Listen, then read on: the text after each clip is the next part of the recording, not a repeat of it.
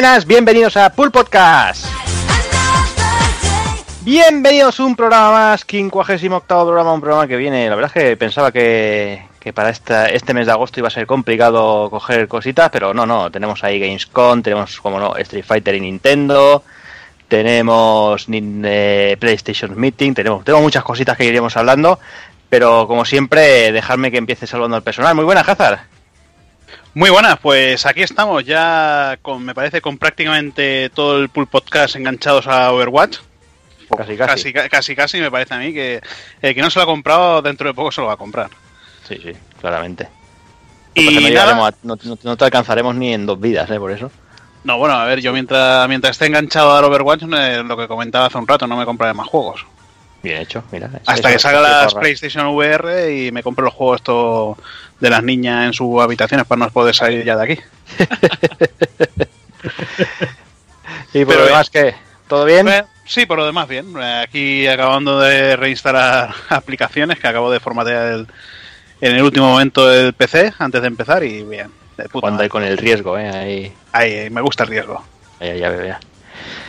Pues bueno, déjame que te enseño, señor Rafa Valencia. Muy buenas. Hola, ¿qué tal, Cero? ¿Cómo estáis, amigos? Eh, pues nada, de vuelta después de saltarme el último programa, eh, que no pude estar por, ya sabes, las vacaciones, pero con muchas ganas y como has dicho tú, hay un montón de... se han enseñado un montón de cosas.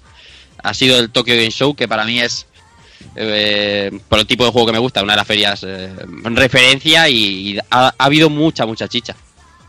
Sí, sí, la verdad es que sí. No ha habido demasiados anuncios, pero bueno, se han enseñado muchas Bueno, cosillas. Se han enseñado exactamente. Exactamente, lo que, lo que todos tenemos ya en mente que, que va a salir en muy próximas fechas, pues nos lo han enseñado y nos lo han enseñado incluso algunas versiones pro. Ya hablaremos ya. Sí, sí. Y ahí aumentando la lista de deseados. Dios. y venga, otro que se apunta al Pool Podcast, el señor Daniel San. Muy buenas. Muy buenas, ¿qué tal? ¿Qué tal? Has- Chicos, has- ¿cómo has vais tardado, aquí? has tardado poco en engancharte aquí ya, ¿eh? Bueno, yo escuché que había una baja y estoy aquí tocándome el badajo en casa. Te digo, pues me voy a dejar querer, como quien no quiere. Claro que sí. Y nada, hombre, aquí encantado de rajar un poquillo de estas todas novedades que hay por ahí danzando en el ambiente. Sí, sí, sí. que hay, mucho, hay mucha tela que cortar. ¿Todo bien, Dani? Todo bien, todo bien. Venga, pues salúdame al señor Takokun. Muy buenas, tío. ¿Qué tal? Pues bien, un poquito cansado, pero bien. Ya viendo la luz al final del túnel y, Sí. y preparándonos para ver si lanzamos ya el libro de una puta vez. Sí, sí, queda un, un mesecito duro, nos queda todavía, ¿eh? Pero bueno. Mira que dijimos que no nos volvería a pasar como en el primero, pero... Sí, sí. Que no te va a pasar la, la otra vez que eran 170 páginas, pues ahora te pasa con 255. Y ya nos pasan Retro Barcelona un mes antes y bueno, normal, Ya, jugando con el riesgo. Bueno, pero yo creo que saldremos victoriosos. Sí, hombre, claro que sí. Sí, sí, sí, como, como mínimo currarlo, se currará. Sí. Y nada, poco más. Poco tiempo he tenido de jugar, poco tiempo he tenido de hacer vida, así que espero que el mes que viene poder deciros, Buah, he comido, he follado y he hecho todo lo que llevaba acumulado. Claro que sí.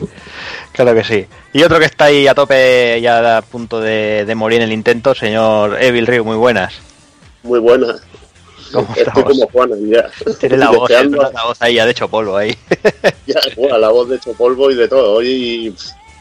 Está a punto de echarme en la cama y, ni- siquiera estar por aquí rajando, pero digo, bueno, hoy que viene el Rafa y va a poder hablar de, de Final Fantasy XV por una vez, por una vez dentro de, los mil programas que ya hemos hablado de, Final Fantasy XV y que se ha perdido, pues nada. Hoy estaremos aquí, a ver si le troleamos un poco y nos reímos un rato. Nah, no podéis, no podéis. No lo hiciste el otro día ni con Sonic Manía y eso sí que me, me sa- Cago en la leche. No, si con Sonic Manía está a tope, Evil, o sea, tampoco... Sí, ahí no hay problema.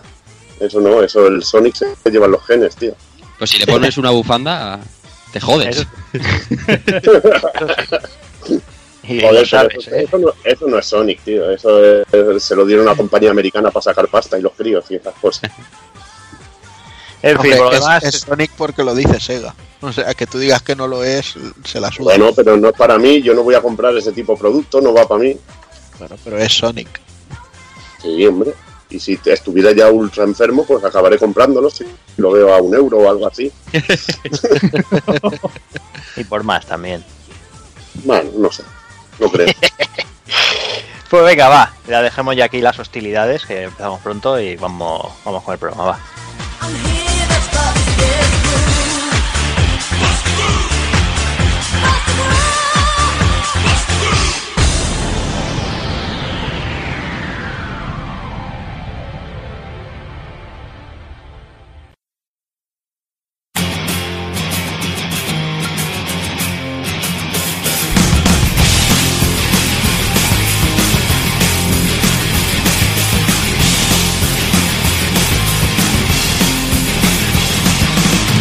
Y para el 58 programa comenzaremos con las noticias más destacadas del mes de agosto de 2016.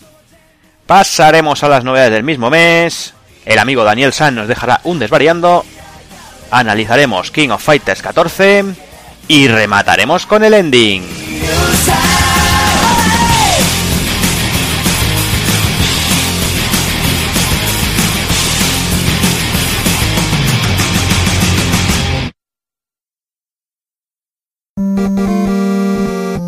pulpofrito.com. Me gusta.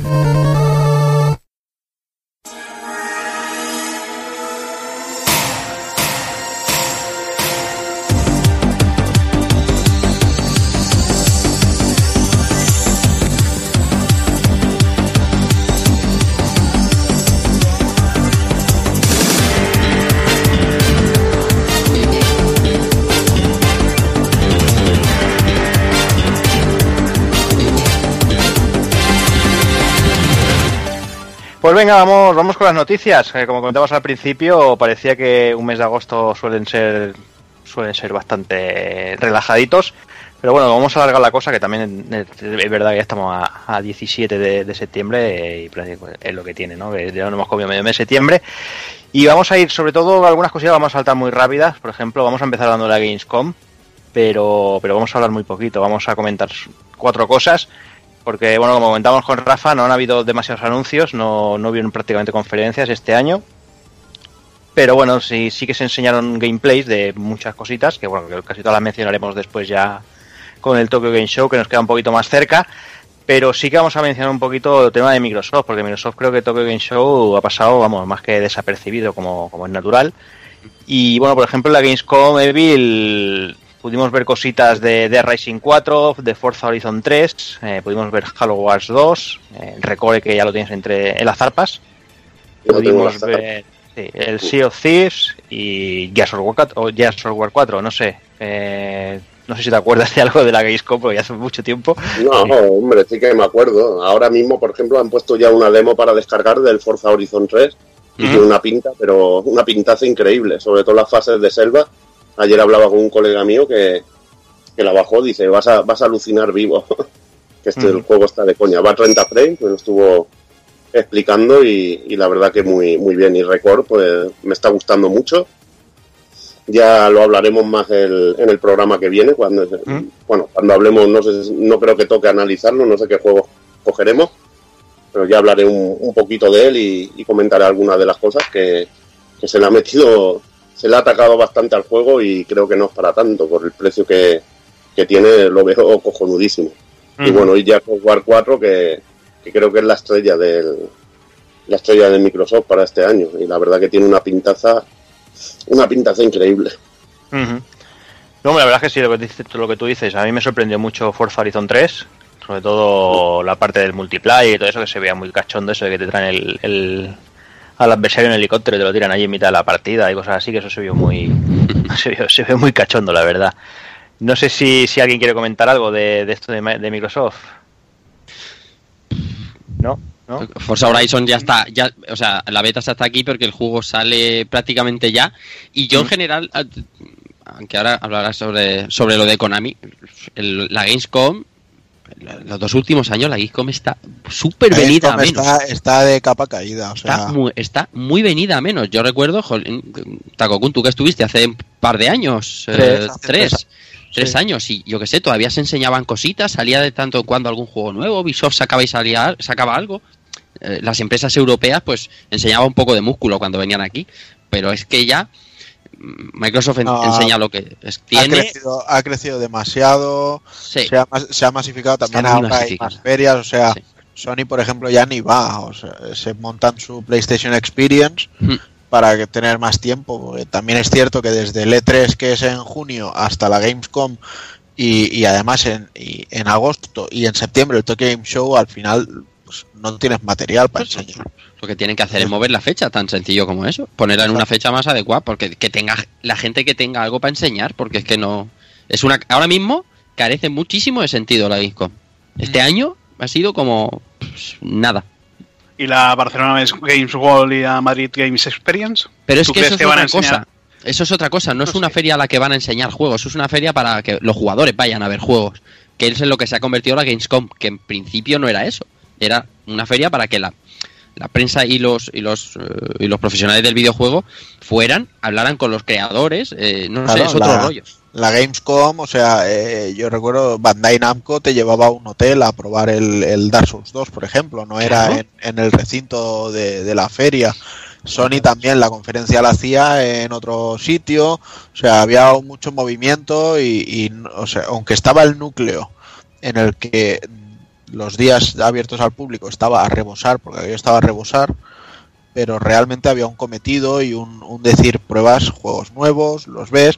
Además también te digo, el, el año que yo fui fue pues fue para justo antes de que salieran las consolas nuevas y, y- y estaba todo el bombo de, de verlas, probarlas, eh, estaban a punto de caramelo y tenían que promocionar mucho, entonces pues sí, era muy interesante, pero Hmm. yo creo que desde que Sony la ha abandonado también.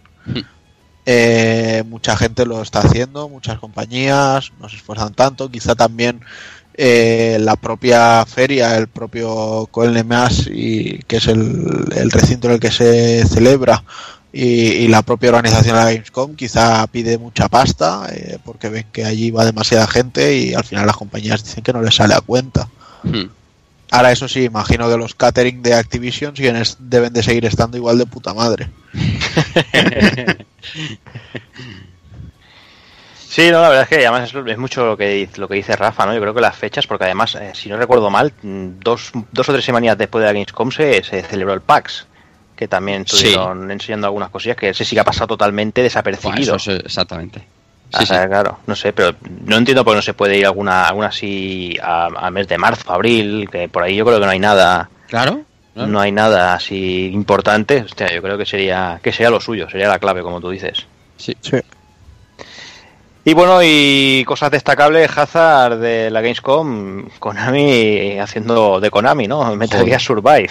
Joder, yo creo que por fin, ya que despidieron a, a Kojima, pues que aprovechen a hacer algo bueno, tío. Espera, quiero escuchar esto, por favor. A mí, Sigue, sigue. a mí me, a mí me hizo mucha gracia esto, ¿vale? O sea, sale el anuncio, sale el tráiler y todo el mundo, eh, Konami está muerta, qué vergüenza, qué ridículo es esto, por favor, oh Dios mío, zombies en Metal Gear. Dices, a ver, hace tres años dijisteis que un tío con implantes cibernéticos se cargaba un Metal Gear Rex a puñetazos. Y, y- y era un juego de bacalada tras bacalada y nadie se echó las manos al- a la cabeza porque claro, estaba Platinum Games ahí detrás. Eh, eh. Entonces, Está todo guapo, Pues, todo claro. guapo, está todo guapo. O sea, puede, puede estar, puede estar todo lo guapo que tú quieras, pero el concepto es una ida de olla completa. Y nadie lloró, nadie se quejó. Con respecto a lo que es Metal Gear. Eh, el Metal Gear, el 5, por ejemplo, eh, gran parte del juego donde transcurre en África, ¿no? Ujú. Si hay un brote de fiebre, de virus, de lo que sea, ¿dónde es más posible que, que hay- vaya al tercer mundo, no? Sí, sí, Bueno. a los que hablen, a Y los a- que y a hablen. tener un, un motivo absurdo para crear el, el rollo Survive de zombies. Pero a ver, y, a ver, a y- ver, a ver. y realmente, o sea, Konami ya ha dicho, esto no es un juego. O sea, no es, no es un juego de 60 euros.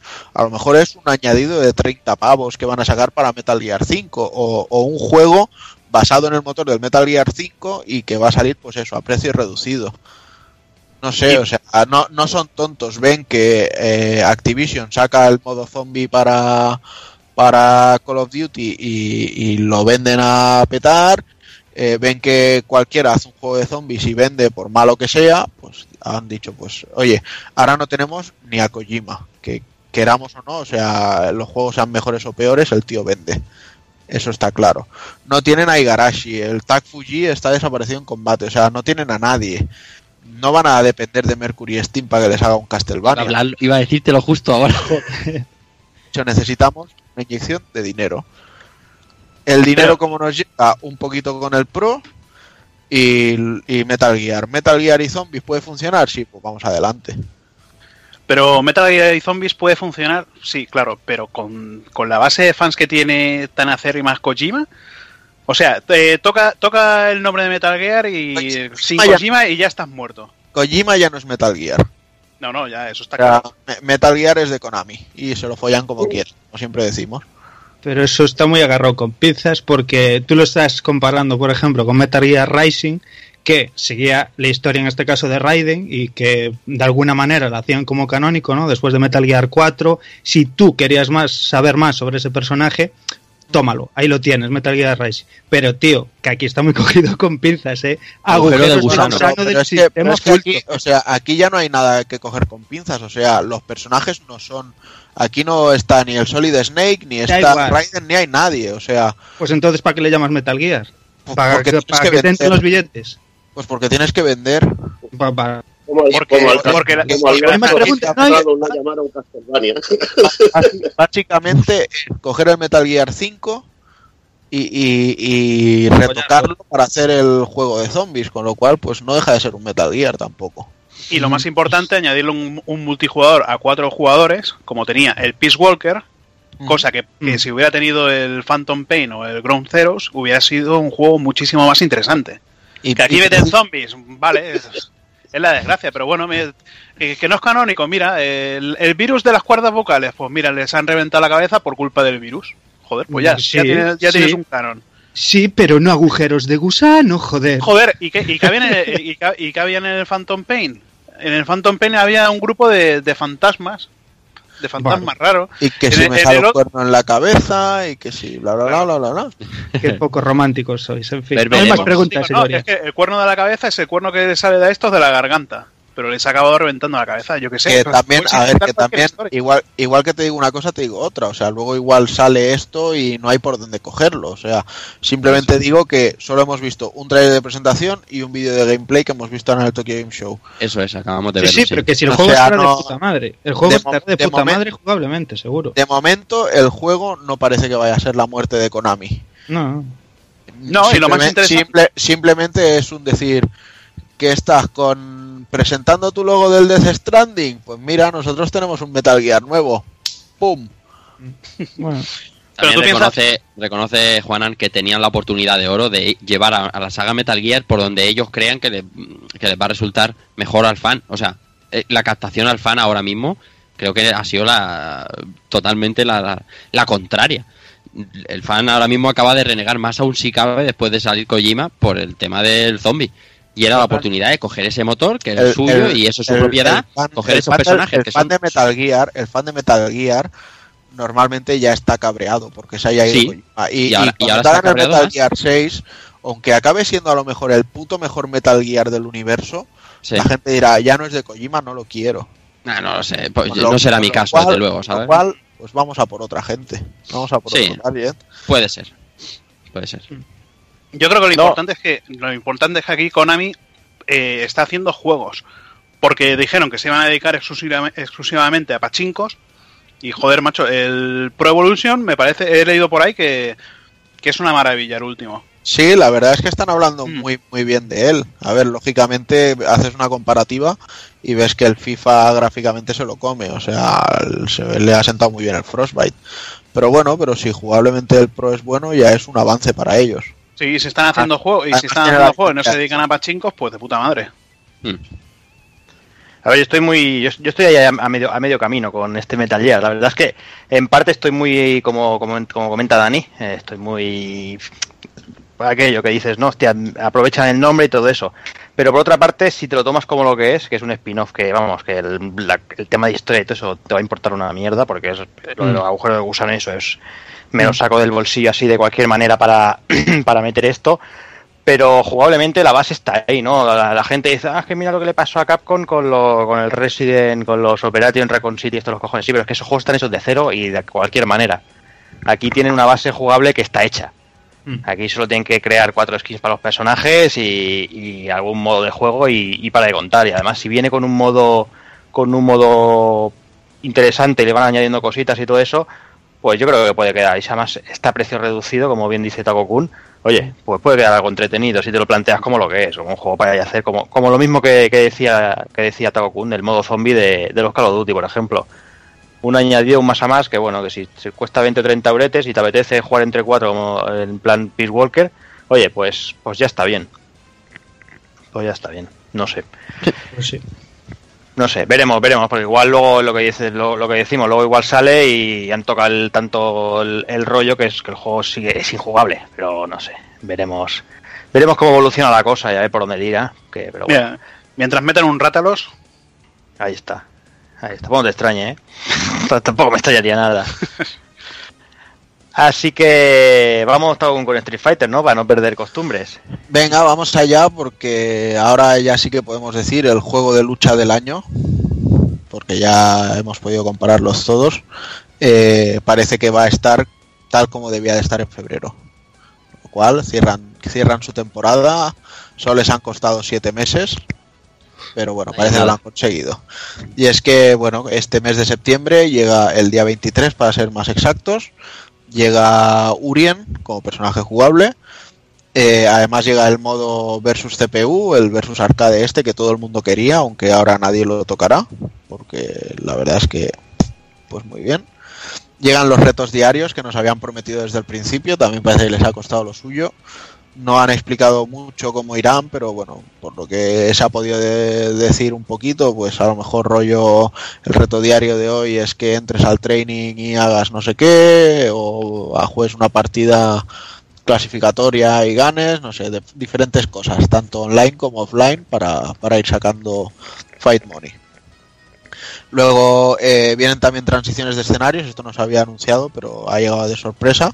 En realidad es lo que comentábamos antes fuera de micro, o sea, es contenido que, que tendría que haber salido de inicio con el juego, o sea, no era normal que de, yo que sé, 12 escenarios que teníamos, ahora no, no recuerdo el número exacto, uno tuviera un fatality para el escenario, por llamarlo así, y el resto no tuvieran nada. O sea, dices, se nota que lo habéis puesto porque es lo primero que enseñasteis con, con el juego, pero en el resto de escenarios también teníais que haber metido y, os los habéis saltado.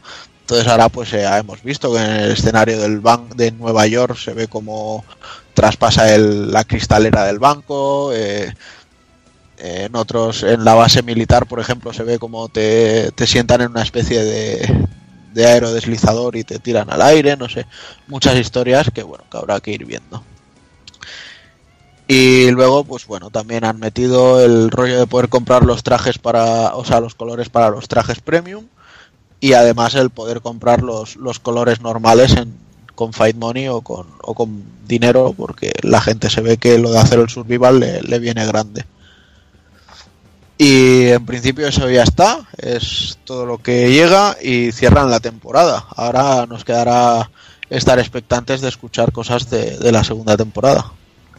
Bueno, eh, yo voy a opinar directamente que para ti el juego de lucha del año, a ver si por fin el gusano se transforma en mariposa, o la oruga o lo que sea, porque eh, la verdad que manda huevos que se tarde tanto tiempo en, en tener el juego completo y, y que deberían haber esperado, como mucho, muchos pensamos, en sacar el juego en un estado mucho más mucho mejor, porque creo que, que han perdido a mucho público y una gran oportunidad, sobre todo después del, del éxito de, del Street Fighter 4.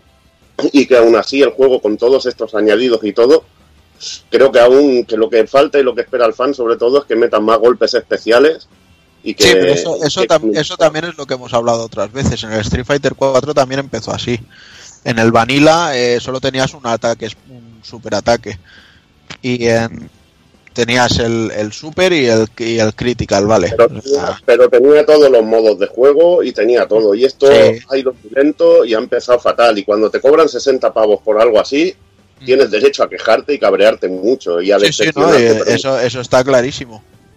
Y, el- y- la verdad que yo co- como juego del año, pues prefiero incluso hasta un Guilty Gear o, o incluso lo del, lo del King of Fighters. Yo, te yo mira, yo el, el King of Fighters me gusta y luego hablaremos de él en el análisis. pero está a años luz de lo que debería ser un, un King of Ya, Fighters. hombre, y tanto. O sea, es, es un que está absolutamente roto. Y el online da vergüenza. El online da vergüenza. Eso por un lado. Y el Guilty Gear, o sea, a fin de cuentas, el prim- eh, a mí que me saquen el mismo juego con cuatro personajes más el año siguiente y, y a 60 euros, pues es algo que me jode. Y el Guilty Gear como jugabilidad es súper caótico y, y- y no me gusta. O sea, me, me mola jugarlos, pero no me, no me acaba de jugar. En Street, en Street, Fight- en Street Fighter puede ser estratégico. En Guilty Gear es, bu- bu- bu- sí, es muy completo, está súper bien hecho. Tiene un- unas Y eso, un juego, completo, un juego completo merece, y merece la pena. Y también hay que decir que el Street Fighter V está muy limitado a la hora de jugar. Y que estarán los personajes equilibrados. Pero también te, te cuenta lo que tú te diviertas al jugar. Y yo creo que se debería haber- haber ido un paso más, porque encuentro más divertidos y mejores otras entregas anteriores en jugabilidad. Pero bueno, eso ya es tema personal de cada uno. No, yo es que para, para mí Street Fighter siempre ha sido muy limitado Sí, jugablemente. bueno, o- pero hay, hay episodios, bueno, hay, hay alguna entrega, para mí Fear Strike cero. en el pub esto le daba, le daba otra dimensión a la estrategia y se podían hacer cosas muy burras. Y creo que es de los, de los peores Street Fighter, veo un torneo, lo, he visto torneos, los mejores jugadores jugando y de esos que no te transmite prácticamente nada. Es, mi, es la opinión que tengo ahora. Yo espero que con todos estos añadidos y que y con cosas que vayan a ir poniendo en un futuro, el juego mejore y, y sea lo que tuvo que haber sido en un principio.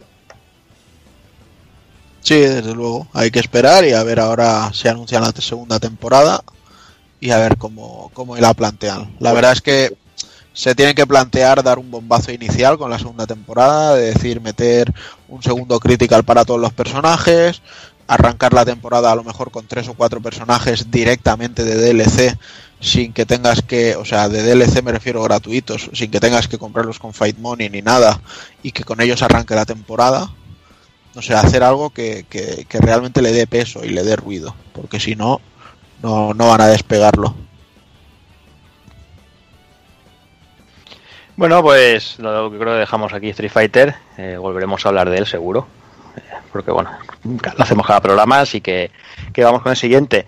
Eh, os acordaréis muchos que en el pasado E3 eh, una de las promesas de Bethesda fue, fue la llegada de mods tanto para One como para Play 4. Pues al parecer esta, para esta última pues la cosa se, se ha acabado torciendo. Ah, eh, bueno, en principio pues Sony y Bethesda, como decíamos, eh, no, ha sido posible que se pusieran de acuerdo porque porque bueno que está que, que- que en, el, en, el, en, en el publicado han publicado un comunicado que Bethesda decía que Sony nos ha informado de que no va a aprobar finalmente el uso de mods eh, como entendemos que estos deberían ser dice los mods en los que eh, los usuarios puedan hacer eh, lo que cuanto quieran ya sea en Fallout 4 o en Skyrim Special Edition Bethesda pues está bastante desilusionada porque bueno habían estado los últimos meses trabajando muy a tope para que los mods pudieran llegar a Play 4 y al final pues nada se han quedado a, dos velas. Eh, los dos como decíamos los mods pues fueron eh, uno de los reclamos de Bethesda para vender los juegos y bueno empezó mal desde el principio ya que por ejemplo en One eh, se podían llegar a hacer mods de hasta 2 gigas mientras que Play 4 limitó el, el mod a, a 900 a 900 megas pero bueno, al final Sony aparece, pues no se sabe bien bien por qué, ha declinado este uso de mods y eh, lo, por lo más sangrante es que en One ya están disponibles. Con lo cual, no sé, Hazard, tu tema de mods que igual en PC eres el que más tocas, eh, no sé cómo lo ves, no sé, también es, jodido que, que- en One estén ya funcionales y, Sony haya, los haya tirado para atrás. Bueno, de momento en PC no, no toca mucho de mods, pero sí que sí que es verdad que mucha gente está de- completamente dedicada a esto, que hay muchos mods que cambian completamente gráficamente el juego, eh, les puedes quitar la ropa a los personajes, igual eso es una de las limitaciones que quería impedir Sony. Y no sé, ya veremos. Bueno, eh, esto con un filtro de un filtro seguro que lo, lo hubieran lo hubieran superado, pero no sé.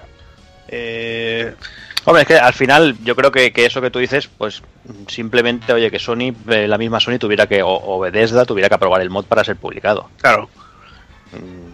Pero claro, yo también creo que dirían, hostia, mm, si aquí vendrá alguien, eh, meterá un mod con texturas en, a 4K y va a ir la consola tirando peos y, la, y mala imagen para la consola.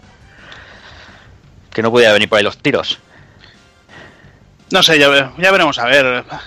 Es que quizás eh, es tirarse piedras sobre su tejado que Sony lo haya lo haya impedido esto, pero también es cierto que también anteriormente para, para jugar con otras plataformas tam- tampoco tampoco dejaban, y mientras que en One sí que iban iban abriendo, eh, Microsoft ha ido abriendo más puertas. Sony, bueno, al ser compañía japonesa supongo que, que pasa un poquito de, de que, de que alguien pueda meterse en, en, su, terro- en su terreno. Mm. Bueno, no sé, veremos a ver cómo evoluciona. Eh, supongo que aquí nadie más tema de mods y eso. No sé si alguien quiere comentar algo. Bueno, lo único que Sony dijo que era más que nada por temas de seguridad. Mm. De que, bueno, que estaba en, en peligro lo que son las cuentas y la seguridad de los usuarios. Y bueno, eso fue más o menos la excusa que, que pusieron para, para el rollo este de los mods. Yo creo que, Mm. bueno, eh, es una buena opción. En mi caso, por ejemplo, bueno, esto de Bethesda, sobre todo. Fallout 4 y Skyrim poco los voy a usar, ni, ni siquiera los tengo en los juegos. O sea que Mm. a mí la verdad que interés cero, pero a quien le guste, seguro que le va a joder bastante. Sí, pues supongo que hay mucha gente que le gusta ahí trapichear un poquillo y modificar cositas y, y eso. Pero bueno, Se compren un PC, como todo Dios. como todo. Ahí está. Lo que pasa que, es, claro, esto de los mods, que se- no sé si sería para cargar los mods que ya hay existentes en PC o, o poder crearlos directamente en Play 4. No sé. No sé cómo está creado, la verdad. Mm. Sí, que- sí que sí que decían que querían pasar unos cuantos de PC, pero tampoco sé hasta qué punto Sí. puedes crear muchos mods con Play 4. Lo dudo bastante. Ahí está, exactamente. Bueno, sea como, sea como sea, la historia del Skyrim no, no lo arregla un mod. No, eso seguro. Eso seguro. y venga, vamos, vamos, Rafa, tenías por ahí que querías comentar algunas cosillas, ¿no? Sí, porque en las últimas semanas, en todo lo que ha venido el mes de agosto y lo que llevamos de septiembre, se han producido eh, bastantes retrasos en juegos muy importantes y algunos pues han sido bastante sonados y creía que los comentáramos aquí a ver qué, qué os parecían a vosotros. Porque bueno, eh, empezó la cosa retrasando eh, Gran Turismo Sport, que estaba pensado para, para ya, para diciembre de este año. Era la gran baza de, de, de- de Sony, de Polyphony, pero se nos va 2017. Y bueno, han Y seguido lo- un más- montón. y lo más sangrante de aquí es que han- están cancelando las reservas online, o sea, Sí, efectivamente. Eso es. que eso da miedo. Sí. Eso Bueno, es. ya, eh, ya sabéis también cómo es el Yamauchi este, que si no le gusta cómo está saliendo el juego, no tiene problema en, en echar atrás. No, tranquilamente con, con el save, vamos, se hinchó. sí. Otro de los retrasos sonados eh, llegaba a mediados de, de mes, Final Fantasy XV, después de hacer un super evento de la hostia eh, para anunciar el 30 de septiembre.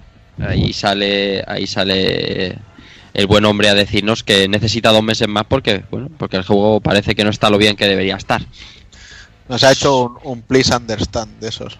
Sí, Pero es, es lo que decimos, hemos esperado 10 años, no nos viene de dos meses, si eso Sí. va a suponer que esté mejor. Sí, es comprensible. Y lo de Gran Turismo Sport, bueno, es, eh, si son pocos meses, eh, también es comprensible. Bueno, pero el Final Fantasy lo que choca es montarte un evento para, para anunciar la fecha de la, de la hostia, porque acordaros de que el... eh, ¿Cómo se llamó? Un...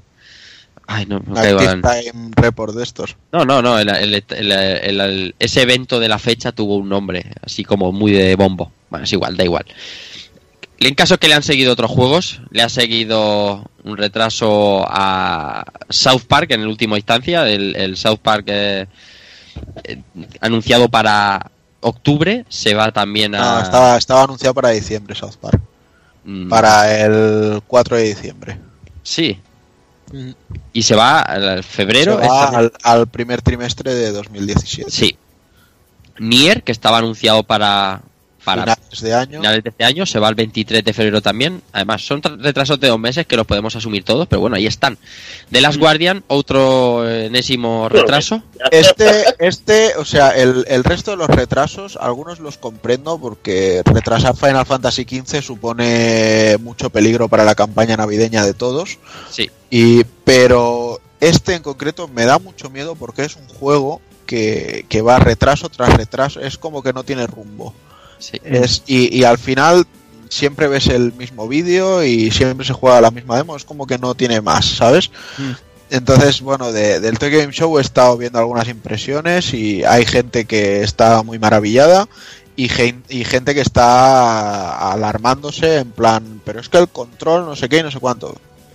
A esa gente en concreto yo les digo, ¿tú has jugado al ICO?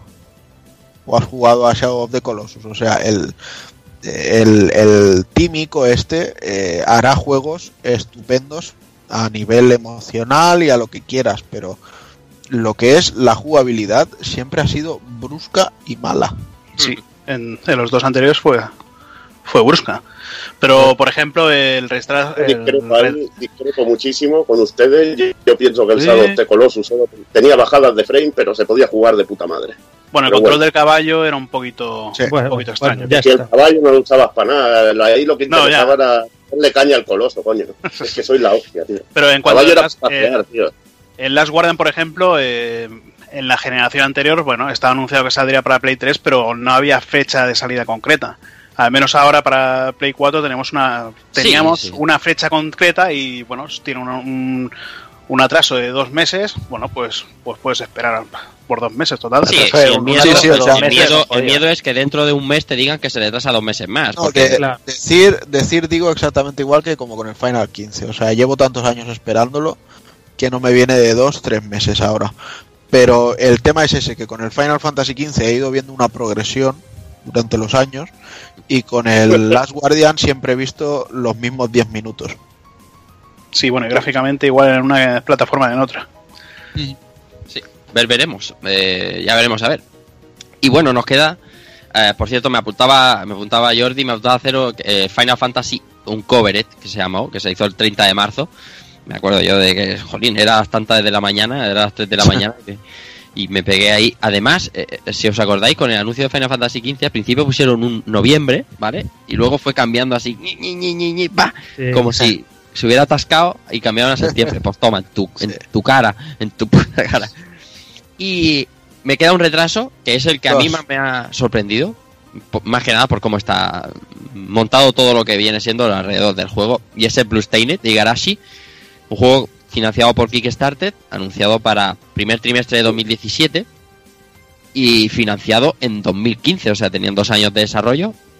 Pues han anunciado ya que se va a 2018 por determinar fecha. Eh, Se, se retrasa un año como, como poco. Puede ser que Bueno, un año y medio. mientras el tío no te haya dicho que es porque están arreglando bugs de, del modo online,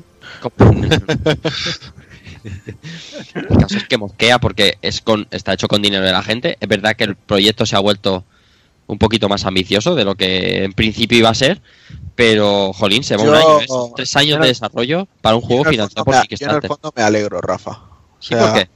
Porque Kickstarter no me gusta. O sea, si quieres hacer un Bien, juego, vale. arri- arriesga, arriesga tu puto dinero de compañía. Claro. o Monta tu compañía que durante estos años te has ganado bien los billetes y invierte o, o ves a, a un distribuidor o a un desarrollador y le dices tengo esta idea y véndesela.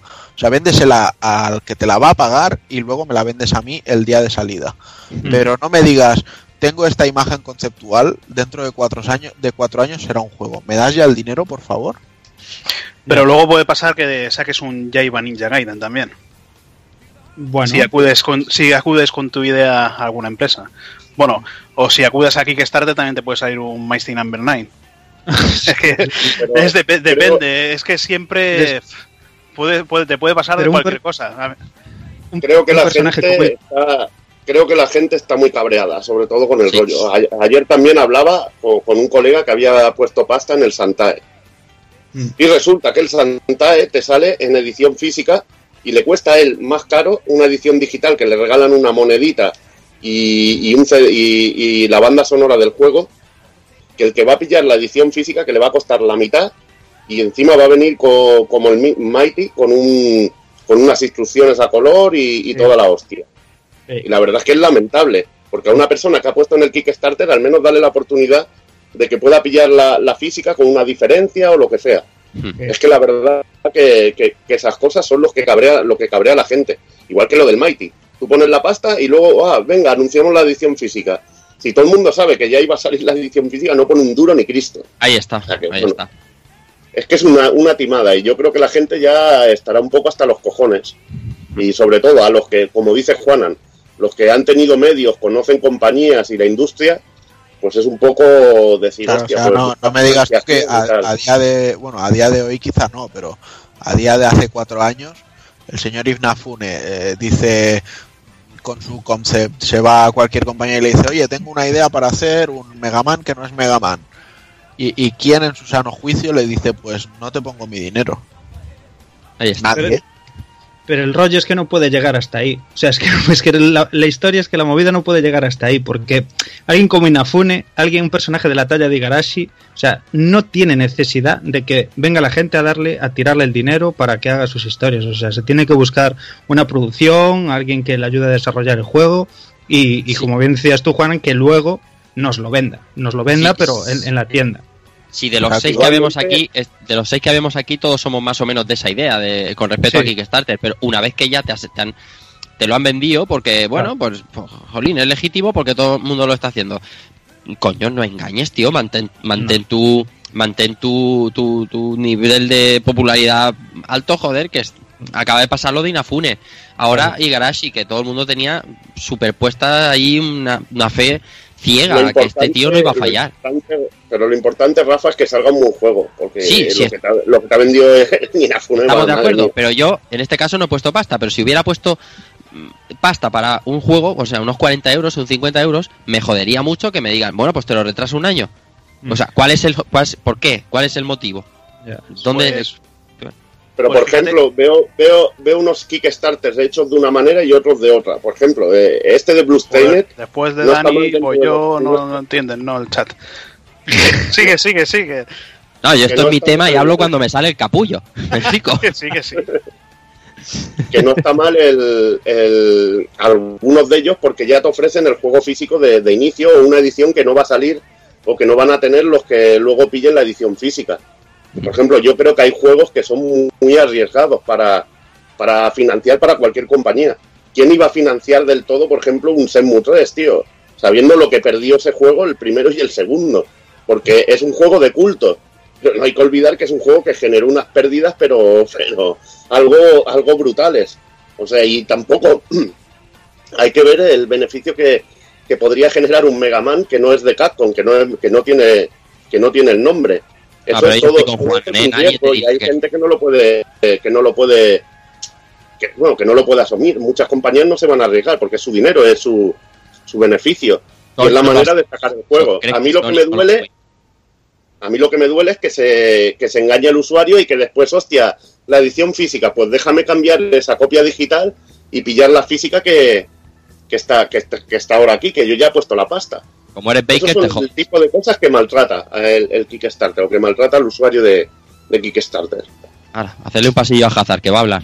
Sí, tío, pero es que ya no me acuerdo de qué coño iba a hablar. Bueno, pues ahora entonces os digo que Kingdom Hearts también se ha retrasado porque Final Fantasy XV, como se ha ido a noviembre, ha ocupado el hueco y Square Enix, pues Bueno, bueno, es, más, eh, es lógico. Es, es un retraso lógico. lógico. no, no van a competir. Pero te digo una cosa, veo Buah, esa toca estos y veo. Veo esa aqua y se lo perdono todo. Sí.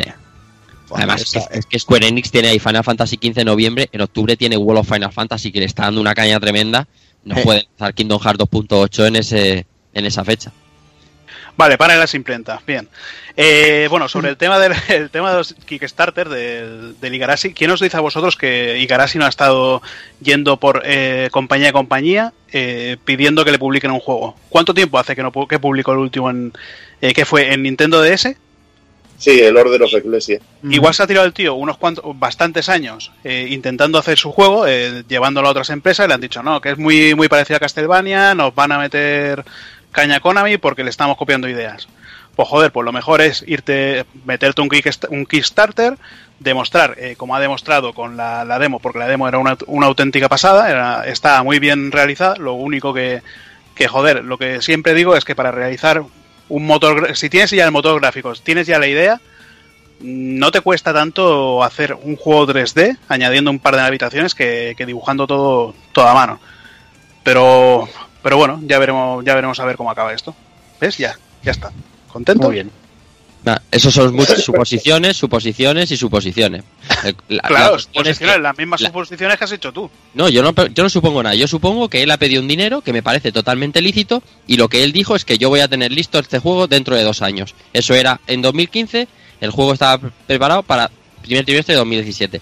Mi crítica no va al hecho de que pidas el Kickstarter porque puedas conseguir la pata por otro lado. Mi crítica va a que lo has retrasado un año y no has dado una justificación plausible, o sea, una justificación que diga, oye, pues me conviene esperar un año porque el juego iba a salir regulín. No, es que no ha dicho nada. Ha dicho, hay que retrasarlo un año. Chimpún. Vale, de las, de las Guardian. De la ¿Por Guardia. qué, por qué lo retrasaron? ¿Qué, ¿Cuánto tiempo lleva retrasado? ¿Cuánto tiempo lleva retrasado Final Fantasy, Fanta- Final Fantasy XV?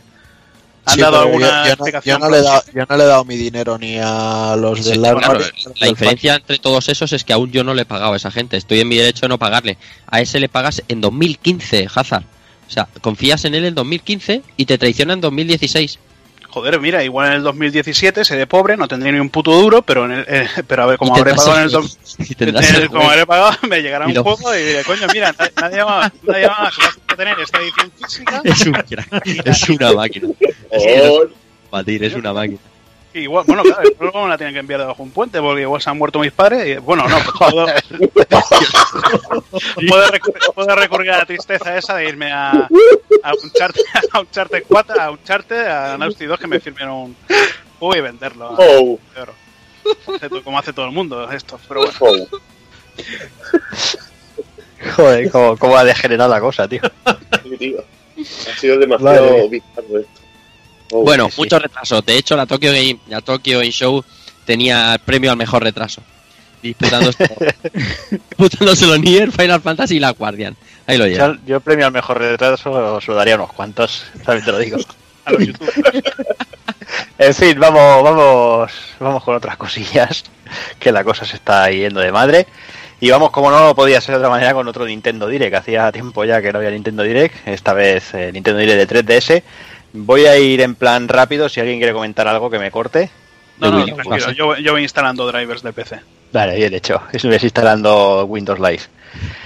Pues venga, eh, cositas, cositas que se presentaron en este Nintendo Direct. eh, Super Mario Maker 3DS, eh, lo que ya pudimos ver en Wii, pero con la cagada para, para mi pensar de no se podrán compartir los niveles online, que me parece una, una gitanada muy, muy bestia. Yo creo que la, una de las mayores gracias de Super Mario Maker era poder compartirlos y ahora, ahora no puede, solo, solo en modo local, o sea, no, no, muy mal, Oh, muy mal, no funciona eso.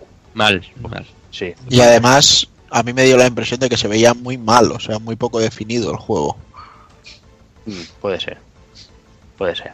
Más cosillas. Eh, Pikmin 3DS. Esta, esta entrega pasa a un juego así en plan desplazamiento lateral. No sé si alguien quiere comentar algo. Muy buena pinta. Pues, eh, a, mí, a mí me ha molado, la verdad, porque me, me gustaban los Pikmin y, ver, y ver este cambio así de, de perspectiva y, y de la manera de hacer el juego, bueno, que recuerda un poquito así a los Lemmings, eh, salvando las distancias, eh, porque es más, más plataformero y se ve bastante acción. La verdad que a mí me, se me hizo interesante y es de lo, de lo mejor que viene este Nintendo Direct, con eso lo digo todo. Eso sí. También presentaron Pucci and, and Yoshi's Wally World, que el título tiene cojones. Ya te digo. que traerá todo el contenido del juego original y además eh, traerán fases nuevas para, para Pucci, para el perrete este. feo. todo, todo ideas nuevas, ¿eh? Hasta ahora. Muy bien, ¿eh? Sí. Ah. ¿Y eso, ¿Y eso será un DLC o será un juego nuevo? el juego DLC. nuevo. Ah, Es igual era de Wii. Claro. Claro. Ah, bueno, claro. Es verdad que hay, que hay que aprovechar la Nintendo 3DS para algo. Hombre, claro. No te metas, no te metas en juegos de animalitos que tú no entiendes, coño. No, no, pues por eso digo, pero. Cu- Cuidado que el, el, el World, yo creo, yo soy partidario de que se va a disfrutar muchísimo más en una 3DS que en, que en la Wii U. ¿eh? O sea, es típico juego plataformero de, de Se va a disfrutar más porque hay 10 veces más 3DS que Wii U. Básicamente también. No, el juego, el, el original está muy bien. Muy sí, guapo. sí. Ah, Muy es chulo. Es de lo, de lo- era, de lo- era carne de portátil. ¿eh? Sí, eso sí que es verdad. Eso sí que es verdad. Venga, más cosillas. Eh, Mario Sport, eh, Superstars, que traerá béisbol, tenis, equitación y fútbol, con modos online, este sí. Tenemos, sí, tenemos Tank Troopers, tenemos Picross 3D Round 2, tenemos, como no, amigos, amigos por un tubo eh, para celebrar el 30 aniversario de Zelda. Tenemos el, el, el link pixelado que tanto le ha gustado a Evil cuando, cuando vio las fotos, ¿eh? que te encantó, ¿eh? Me ha parecido feísimo, tío. No me gusta ese línea pixelado, tío. El Mario lo veo con mejor color, lo vi súper feo, tío. Sí, sí, el Mario está, está, está más logrado, pero bueno, el, el, el sprite de, de, de Link era así en aquel, en aquel momento de lo que hay. Sí, no, hay, no hay otra cosa. Pues sí. De- después eh, sale un link, el link de Ocarina of Time, que aquí a sí le, ha gustado, le ha gustado el cartón sobre todo. Sí, sí. El cartón, la ilustración, tío, que sale. Muy chulo, muy chulo. y después tenemos a Toon Link y a, y a Zelda de- del, del Wind Waker. Esto, como no, pues con- para poder jugar a los que creo que tiene contenido para Hyrule Warriors y alguna cosilla más. Pero bueno, lo, lo típico. Zelda es el protagonista, ¿no? Sí, exacto. Zelda, Sí, el, sí. el tío, sí, el de verde. De- Seguimos con más Zelda, con más, eh, seguimos con Skyward eh, para Wii, para Wii U, para la Shop y además contenido nuevo para el Hyrule Warriors. A, ver- a saber qué piden ahora por Skyward Sword, ¿sabes? Ya verás, ya verás, tío. Me van a meter un palazo que me van a dejar tieso. Pero tú no lo tienes, el Skyward. Sí, pero no en Wii U. O sea, tengo De que todas meter, el, maneras, todas tengo que meter el disco de Wii. Eso es que. y Eso es le, que- no tienes que enchufar el Wiimote, ¿eh? O sea, Sí, pero todos los Wiimote ya son con el plus eh, integrado. Sí, Pero lo yo, puedo jugar el de yo si, si fuera un juego que lo pudiera jugar con la tableta, lo pillaba. Pero yo el Wiimote me lo me toca la polla. Jugaremos en- ya, los- ya lo jugaremos en NX, no os preocupéis. Sí. Porque saldrá el shot de NX, vamos, te lo más claro que el agua. Venga, más cosas. Dragon Quest 8, el título del periplo del Reino Maldito, que llegará, iba a decir el título largo, no, pero el largo es el, del- es el otro. que llegará finalmente a Occidente eh, a, a principios de 2017. Sí, Y este ahora sí. ya ha llegado. Exacto, Ahora este fin de semana ha llegado el, el 7. Mm. Que tú ya lo tienes, ¿no? A ver, ahora. A comprarse una vida para ver si puedo jugarlo, tío.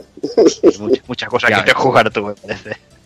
Y Ya, ya, ya, cuéntanos, esto. ya, ya que lo tienes, Evil, cuéntanos impresiones del desprecintado, porque creo que no habrás tenido mucho más. No, ni, ni lo he desprecintado. Lo único que he desprecintado es el ¿no? sobre con las pegatinas. Ni eso. Ni eso. Pesa Eso mucho la caja, tiene instrucciones dentro. No, y me da igual, que no te- si es que normal, creo que, que ya no viene nada con instrucciones, pocas cosas. Lo único, lo único que he desprecintado un sobre que venía en el game, que venían unas pegatinas gigantes que la verdad es que están muy chulas. Solo con tener una pegatina del slime ya, ya esto justifica la compra y punto, y no hay nada más. vaya. Vaya. ¿Os, os acordáis, ¿Os acordáis que comentando esta mierda dije en plan que por primera vez iba a ser sensato, no lo iba a comprar, si no tengo tiempo para Ya lo jugar, tienes, ¿para qué me lo Ya pido? lo tiene en Ya casa, ¿no? tienes, ¿no? Viene de camino, ¿eh? Es que viene lo mismo. El puto Evil que me dijo la frase de, de, de siempre de es que estos, estos luego escasean, ¿eh? Y ya, Que Dragon Quest, luego. claro, un clásico. Igual no hay. Luego lo Ay. especulan, te cagas Sí. en Dios de no haberlo pillado y ya está. Hombre. Nada, no, es los cojones que le mandé la del Paul Newman de toda la vida. El pavo más nuevo de la puta historia, otra vez. Venga, seguimos con, con Ever Oasis. Seguimos más cositas. Reading Paradise Megamix eh, para el 21 de octubre. Mario Party Star Rush, una actualización para Animal Crossing, eh, Pokémon Sol y Luna, que nos importa bastante poco, con una consola especial pintadita con los, con los Pokémon y un montón de porquería para, para la shop que, que no quería ni, ni apuntarla, la verdad. Las cosas como son. El rol de mierda. Bueno, pues eso, poquita cosa a destacar de, de Nintendo Direct para 3DS. Mm, de todos esperamos que hagan un punto de Nintendo Direct y nos expliquen ya qué mierda es NX, pero siguen aquí estirando, estirando la cosa, no sé qué, no sé a qué cojones esperan. No sé si alguien quiere comentar algo del Nintendo Direct. Yo Wii U no. está muy muerta. Muy, muy muerta. No van a enseñar nada. Nada más. Y yo que tenía que aguantar un hater y ahora hay otro, macho. Si es que. No, no, yo no. Hater, enseñarán- yo no. Hater yo. yo enseñarán, la- enseñarán el mando ese que será el mira, mira lo que la picha estira. No, otro igual. ¿Cómo os regaláis, tío? ¿Cómo os regaláis si no, no hemos visto nada, macho? Bueno, de Wii U lo primero que enseñaron fue el mando también, ¿no? Claro, lo único que enseñaron fue el mando. Igual, igual nos sorprenden, pero de momento, si, si va por el camino de lo que se está viendo, no, no. No, no. Vamos, vamos, No, vamos no te quién se compró la Wii U nada más salir. Yo, exacto. O sea, yo si luego me, si a mí una cosa me gana, me la compro. Me da igual que sea de Nintendo, de Sony o de Microsoft. O sea, como, como si la hace, yo qué sé, quien sea. Como si Atari saca una máquina. Si me llama, me la compro. Mandan. Los juegos mandan. Exacto. O sea, yo vi el tráiler del Super Mario Bros. U este y dije, vale, mía. Y fui el primer día y me la compré. ¿Pero has visto algo más? No. Entonces, creo, creo que con el que más luego sabes con el Zombie U. Dios, ¿qué me estás contando, madre? Madre mía. Madre mía, madre mía, madre mía, que hay que aguantar bien. Mucha tela, tío. Después hablamos de generaciones cortas y que cambian de consola muy rápido y todo eso, pero bueno, en fin, no vamos a entrar ahí en terreno pantanoso porque ahora toca PlayStation Meeting, Takokun. Venga, pues vamos allá. Eh, generaciones cortas. sí. Bueno, yo creo que la de la Wii U será mucho más corta que la de Play 4 normal, ¿eh? Pero bueno, Veremos, habrá que ver. esperemos. En fin, PlayStation Meeting, hacen una keynote, la gente dice, pero ¿por qué no han enseñado muchos juegos y no sé qué? Porque cuando hacen una keynote es para presentar hardware y, y dijeron, vamos a hacer una keynote para presentar hardware. Hardware que es máquinas, máquinas que son no juegos. Con lo cual, la gente que estaba enfadada porque no enseñaron juegos, informaron mejor de lo que vais a ver. Eso Que por una parte. Se, se equivocan de inicio, Juana. La gente cree que esto está hecho para super gran público y, y no, ni mucho menos.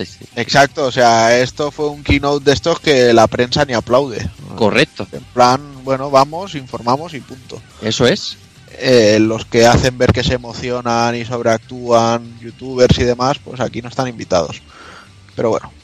Eh, yendo al lío, que seguro que nos saldrá algún youtuber salsero de mierda de estos también hablando del tema. Eh, presentan PlayStation 4 Slim, nada, nada nuevo bajo el sol. Modelo de un tera, es el rollo este que parece un, un Apple TV o yo que sé de Mac que parece la, la consola, pero bueno. Eh, nada más pequeñita y punto. Y luego pues pasan ya al, al secreto a voces, la PlayStation 4 Pro. Tiene cosas que pintan bien, tiene cosas que pintan mal. ¿Qué será? Pues no lo sé, cuando la probemos lo vemos. El caso está en que a mí lo que me hace mucha gracia es, pues bueno, eh, como por ejemplo, bueno, vamos a empezar primero a, hablar un poquito, ¿no? De lo que, de lo que fue la, lo que presentaron, por ser un poco estructurado, va.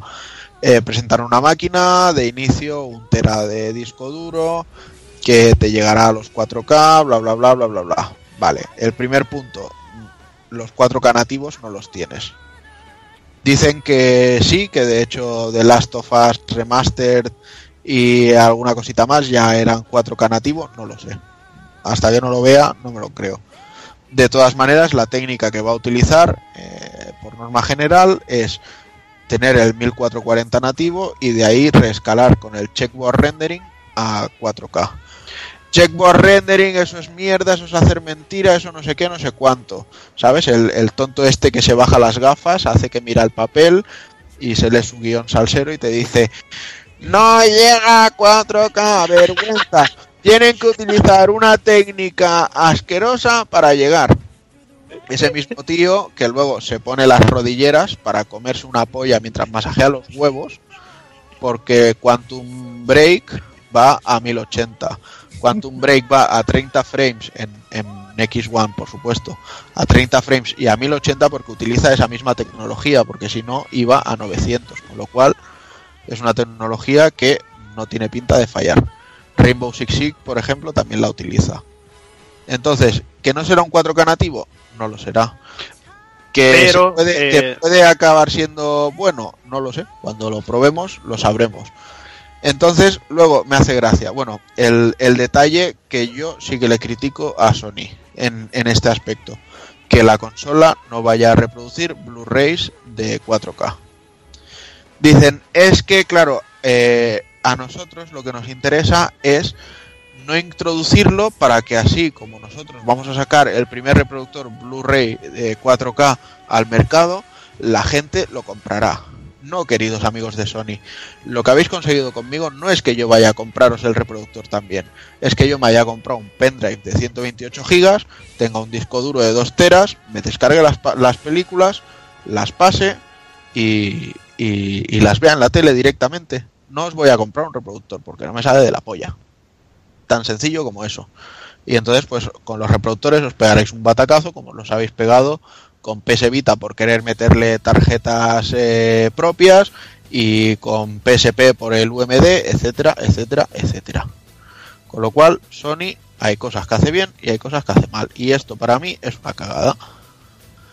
Eh, luego, volvemos. Entonces, nuestros queridos amigos salseros y además la propia Microsoft son muy, eh, muy graciosa con un, con un tweet de estos de eh, Xbox One S, HDR, check. Bueno, pero es que con PlayStation 4 no necesitas ni, ni comprarte la, la Slim para tener HDR, porque con la nueva actualización de firmware, la PlayStation 4, el HDMI que tiene, estaba bloqueado y ahora está desbloqueado. Y entonces si tu televisión tiene HDR, en cuanto empiecen a llegar los juegos con HDR, lo verás. Sin necesidad de comprarte la PlayStation 4 Slim ni la Pro. La Play 4 a pelo los ves. Con lo cual, esa casillita del HDR que, que marcaron tan graciosos, pues, pues no la tienen.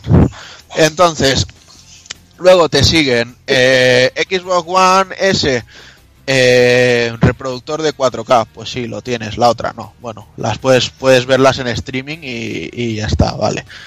Eh, el 4K en videojuegos no vi que lo marcasen, quizás es que se les ha olvidado decir que, que la Xbox One S solo es para películas, porque el tonto del salseo se ve que no lo sabe, porque dice, te dice PlayStation 4 Pro servirá exactamente para hacer lo mismo que Xbox One S. Pues chaval, infórmate un poco. Porque Xbox One S no hace juego en 4K, solo es para películas. En fin, que no sé cómo le saldrá el experimento, yo voy a picar, yo la voy a comprar, porque puedo, porque quiero, porque me apetece y porque sí, y punto. O sea, siempre me ha gustado jugar lo más como posible, es uno de mis pocos vicios y es lo que decíamos antes fuera de micro, igual que hay gente que cada año se cambia el móvil, a mí me parece un gasto inútil cambiar el móvil, si no es porque se me ha hecho mierda. Y yo pues, lo que voy a hacer es cambiar de consola. Y poco más, simplemente enseñaron un poquito el- algunos juegos a los que ya les estaban aplicando las cosas. Eh, vimos lo mucho que se va a notar el HDR en videojuegos, que bueno, también es, volvemos a lo que antes, por ejemplo, Rafa, hablábamos fuera de micro.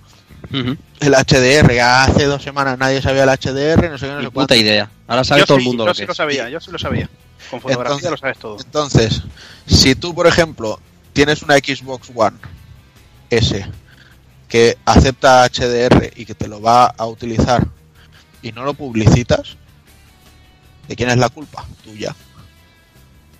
O sea, si, si yo hasta ahora ni sabía que la One tenía el, el HDR. ¿Por qué? Porque no lo han publicitado. Pero lo tiene, la, la S lo tiene. Entonces- Gracias a Sony, gracias a la santa Sony lo sabes. Bueno, pues sí, pues mira, eh, quizá deberían, si a lo mejor me compro la One, deberían darle una comisión a Sony. Porque, Ya, es lo porque, último que falta. porque, porque, ma- porque marketing de Microsoft no ha hecho bien su trabajo.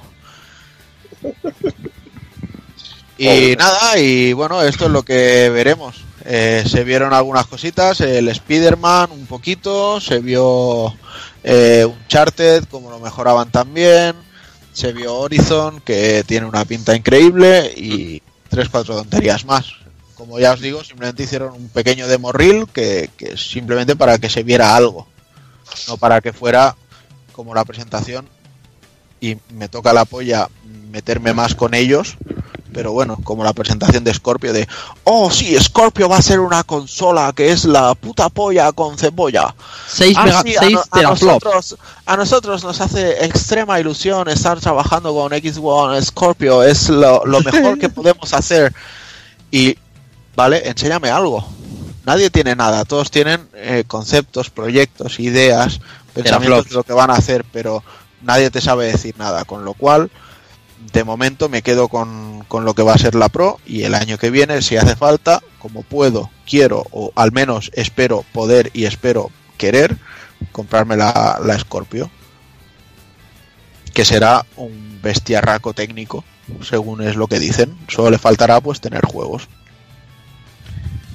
Bueno, yo solo puntualizar una cosa, que la resolución 4K, eh, aparte de ser 2160p, eh, que me parece que hay juegos que ya lo, ya lo soportan, eh, luego tenemos otras resoluciones como 3112, que es la... el- como si fuera, compararas el HD Ready de antes con el Full HD. Pues el 4K, pues hay varias resoluciones. Sí. Eh, lo que se consigue con. Bueno, ya estuvimos mirando el otro día comparando un poquito de, de imágenes con alguna captura que hice del Tomb Raider en HD. Eh, la verdad que lo que se consigue con, con 400 euros en, en PlayStation 4, lo, lo que estuvimos mirando, si, to- si todo eso te, te va bien, te va fluido, aunque me parece que a 4K te era 30, ¿no? Pues Sí, posible. en, en principio el Tomb Raider, por Hmm. ejemplo, en 4K era 30, sí.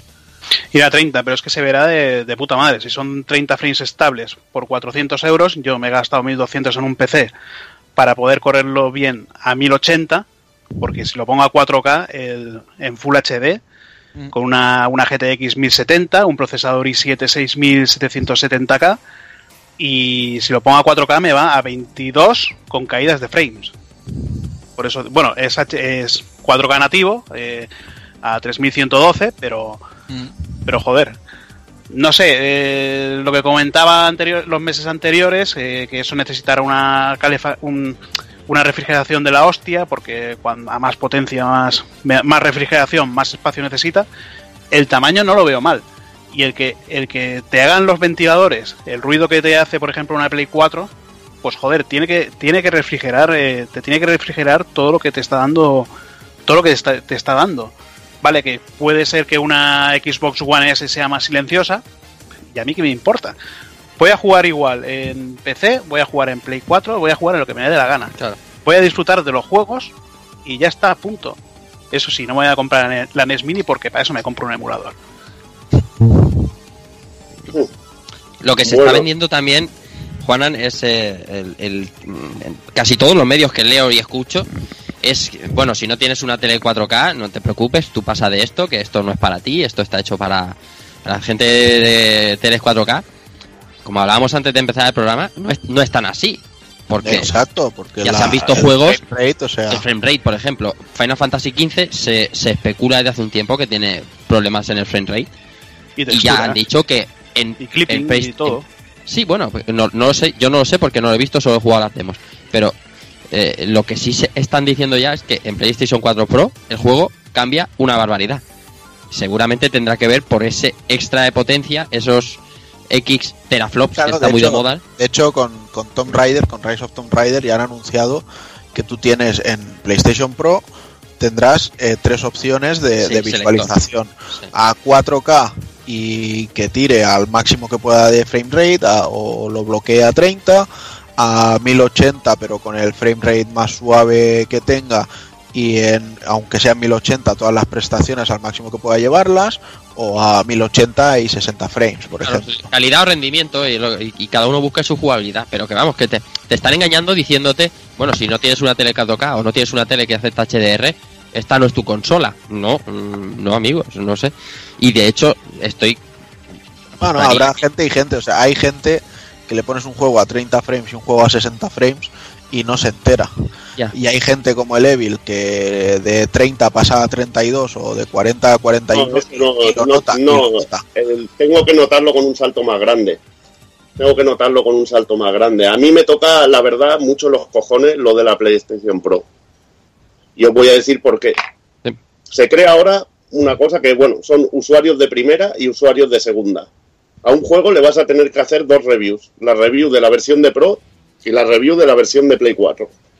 Directamente. Si un juego te va a 60, fluido, con más resolución en una, luego lo ves en la otra, va con caídas de frames, va como el culo, ese juego, ¿cómo lo vas a puntuar? ¿Lo Muy vas a acuerdo. puntuar en global? ¿Lo vas a puntuar bien en, en una y en otra? No sé. Crea usuarios de primera y de segunda. No me gusta. Encima ha salido ya dos lo había con años, Sega y Nintendo. Con Sí, sí. Mega Drive y Super Nintendo. Dos años, dos años y medio para sacar otra consola. ¿Qué te quiere decir esto? Que Microsoft y, y Sony sacaron dos aparatos ya destinados a la muerte directamente, que no soportaban ni los 1080 ni los 60 frames y bueno, que se ha entrado en una espiral que a mí no me gusta, porque esto te está llevando al mundo del PC y a que este tipo de consolas al final acaben siendo tipo módulos y que vayas cambiando, que si la gráfica, que si un chip eh, procesador, que si tal, que si pascual, y a mí no me gusta. Está muy bien, yo, yo, yo soy el primero que después, si una Pro la veo barata, me la voy a comprar para disfrutar los juegos a mejor calidad. Pero no me gusta este rollo, ni me mola el cariz que está tomando el camino que está siguiendo Sony y el que va a seguir Microsoft con la Scorpio, no me mola nada. Hemos pasado de una generación que duró prácticamente casi 10 años a una que en dos años y medio me he cargado la Play 4 y te creo otra necesidad y entrando a un, a un tipo de mercado rollo elitista. No me va el rollo. Yo Evi, tengo la sensación de que mi Play 4 ya la tengo amortizada con lo que he visto, ¿eh? En la consola esa que Amortizada, pues, yo no- pasar. pues para mí, para mí no. Para mí esto bo, está en bragas, tío. Está en bragas. Tío. Pero Hay esto es lo que... hay eh, un, un 50% de los juegos que tengo, muchos son, son, son lo que yo diría refritos de la anterior generación, tío. No sé, yo lo veo muy verde aún y que se podría haber explotado mucho más la consola antes de sacar una revisión así. Pero bueno, creo que hay muchos factores como la- las gafas VR y otras historias que, que han desembocado en esto. Pero la verdad también, quien se cargaba, quien estaba criticando también a Microsoft por hacer lo de la Scorpio, ahora debería también estar criticando a Sony por hacer esto. Es lo que pienso que es justo. A mí no me gusta ninguna de las dos propuestas. Me gustaría más disfrutar de estas consolas un poquito más. Pero bueno, también está tirando el PC, que la verdad, quien tiene el PC es como dijéramos, la Master Race. Incluso de la Scorpio, alguno que tenga una gráfica muy pepino se estará riendo y todo. O sea que, bueno, no sé, no me gusta, no me gusta como lo veo feo. No me mola, pero bueno, si quiero jugar, pues tendré que, que aguantarme. Vale, ¿Ya? Vale. Yo siempre he dicho que la generación de PlayStation 4 y One eh, la sacaron muy, muy, demasiado deprisa. Querían ver quién de, los, de las dos compañías sacaban una máquina antes. Y joder, hemos estado con PlayStation 4 y con One, eh, como tú dices, con- hemos estado con refritos, hemos estado con juegos que nos salen, nos salen tanto para PlayStation 4 como para Play 3 como para Vita. Joder, pues Sí. si nos está saliendo un juego para Vita, es que no se está aprovechando suficiente la, la PlayStation 4. Eh, tenía que haber esperado esos dos, mes- dos años y medio que, que yo creo que han estado investigando cómo sacar una máquina más potente. Tendría que haberse esperado y sacar directamente lo que, lo que van a sacar ahora, tanto PlayStation 4 Pro como, como la Scorpio. Y hubieras aguantado con Play 3 desde entonces. Y hubieras aguantado igual. Si No es que, yo. joder, joder, macho, el- el- muchos juegos te están saliendo en, la- en, la- en las dos máquinas. El- pero el Uncharted- el- el- lo- lo- los que juego yo, ¿no? Bueno, el Uncharted, el Uncharted 4 Sí, que ha salido este año. sí. Joder, macho, pues espérate unos cuantos meses más y lo sacas ya para Pro. Bueno, Porque juegos, juegos Mm. con tanta potencia gráfica eh, anteriormente que había. Había alguno, vale, pero joder, tantos. No sé. Yo, por ejemplo, eh, eh, no me- ah, yo no me quiero extender mucho porque en este caso pues el desvariando va a ir un poco por, por esos derroteros, pero estoy un poco en la línea que, está comentando Evil y Hazard, por ejemplo, porque no me parece que tenga suficiente soporte esta generación, o sea, dos años me parece que es cuando empieza a pillar un poco cresta de la hora una generación de consolas, y según ellos, eh, a nosotros como usuarios nos eh, generaron como la necesidad, ¿no? De, de pegar el salto ya, en este caso, de Play 3 y 360 a, Play 4 y One y, y- y no nos entregaron el 100%. Y ahora que es cuando, pues, con lanzamientos como esto, pues como Quantum Break, como Uncharted 4 y tal, cuando empieza, pareces que empieza a arrancar, ¿no? Que empiezas a ver juegos, eh, como venía pues ahí atrás Bloodborne en Play 4 también, juegos que te venden la consola, que te dicen, pues ahora sí me pego el salto a Play 4, ¿no? En este caso. Eh, te dejan tirado, te dejan tirado y dividen a la comunidad. O sea, mm, yo tengo ganas de entrarle a, a- a Horizon Zero Dawn y me encuentro con que lo retrasan porque a lo mejor la versión para mi Play 4 no es tan guay como la de Play 4 Pro. Y, y ole los huevos del que se pueda pillar a estas alturas ya así, de salida. Ser una Play 4 Pro, me la compro. Me la compro porque me gusta disfrutar los juegos al 100%. La movida está en que a mí también me gusta. a mí también me gusta disfrutarlo y a lo mejor no me puedo permitir, ¿no? Y, y- y miro de Joder, reojo pero, ahí. pero a, ti te, a ti te llegan cartuchos de Super Nintendo cada semana. Eh, de- de- no, no, no, no, no vamos a entrar. Pero está- no no vamos se a- está Y eso es algo que yo no compro. pero no Bueno, se pero está es que refiriendo a él, coño. Yo- Se está refiriendo a una es que yo- persona que no... Ya, ya, ya, ya sé que generalizamos. Eh, Yo estoy, Ya. yo estoy hablando por el, por, por un gran público, imagínate, ¿no? Alguien que tampoco está tan puesto en. que no, Alguien que no se compra cartuchos de Super Famicom, ¿vale? ¿Qué te parece? Ahí guay, ¿no? Eh, alguien que, que, que tiene su dinero puesto y que le cuesta a lo mejor del salto y pillarla, eh, dice, hostia, y ahora me sale la nueva. Co- co- ¿Cómo coño es esto? ¿Cómo coño es esto cuando una generación anterior es lo Los datos, los datos te dicen 8 o vuestras, 9 años? Los datos te dicen vuestras palabras porque ha sido la consola más reservada en la historia desde que se tiene tan, eh, desde que se tiene tanteo, ¿eh? Mm, vale. yo solo digo claro. que no me, no me gusta por dónde tiran Yo- las cosas. yo y, quiero- y- Dale, dale, dale, habla. No, no, habla. dile, dile, dile, no te preocupes. no, no, no. Ahora, ahora no que digo nada, estoy enfadado. A ver, desde la indignación, desde la indignación. Yo, ver, Lo quiero, no puedo quiero que quede claro es que para mí este modelo de industria, o sea, a mí no me gusta que la industria vaya así. Yo estaría tan contento con mi Play 4 que siguieran exprimiéndola, o sea, eh, cuando cualquier compañía, y esto ya lo dije antes, me haga un juego como el Uncharted 4, técnicamente, entonces diré, vale, ha- han llegado a un tope y a lo mejor necesitan más herramientas pero no los hay. Con lo cual yo creo que esto es simplemente pues eh, que les ha pillado entre medias del salto al 4K, del hay que estar ahí para el 4K porque es lo que lo va a petar porque se dice, etcétera, etcétera. Y eh, del mismo modo es la tendencia de mercado, o sea, Apple cada año saca tres versiones de su iPhone. Este año le quito los auriculares, el otro año le pongo un cuantificador de, de mierdas, de calorías y ya está. Y la gente se los cambia.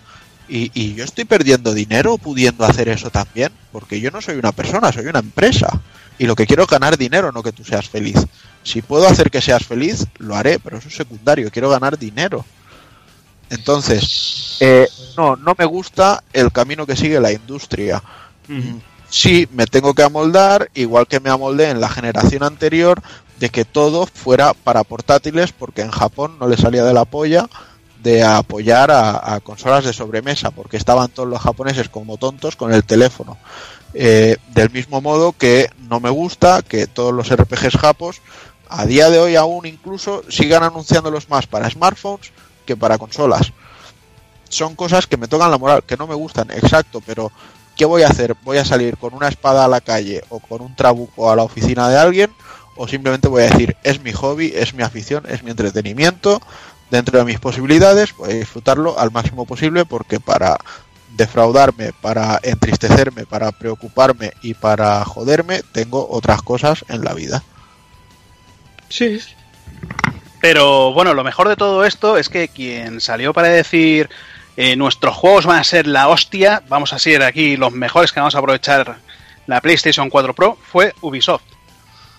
Eso es sorprendente. eh, la compañía más conocida por sus downgrades, que, eh, que diga, hostia, ahora tenemos, tenemos las herramientas necesarias para sacar lo que nosotros queríamos. Ten- tendrían Joder. que haber dicho, ahora ya no tendremos que hacer downgrades. Joder, Ahora hacemos downgrades. Son, son los que han salido a prometer algo porque no te va a salir Naughty Dog a decirte ahora vamos a hacer los juegos bien. No, Sí, porque claro, ya los hace bien. claro, claro. Tiene que salir Ubisoft, que hace los juegos mal, para decir que ahora los va a hacer bien. Ahí está. Naughty Dog directamente te dirá, eh, cuando juegues a un juego nuestro, ponte cerquita de la consola que le saldrá una mano que te la cascará directamente.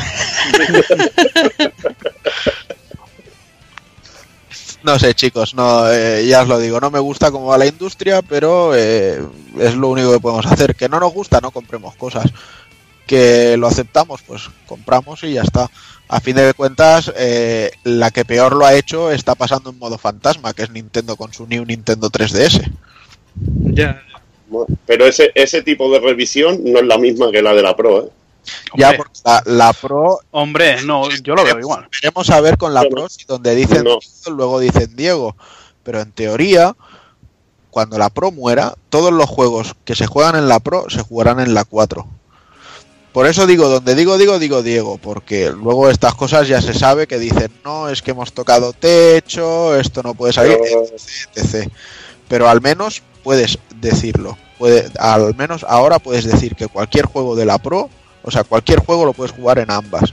Con Pero ¿de qué manera? con- Pero las diferencias, las diferencias claro. son muy bestias, ¿eh? Muy Claro. bestias, tío. Muy bestias. Que ir de es- 30 a 60 es el doble. ¿eh? Es que hablamos, hablamos como si la Play 4 fuera una apestada.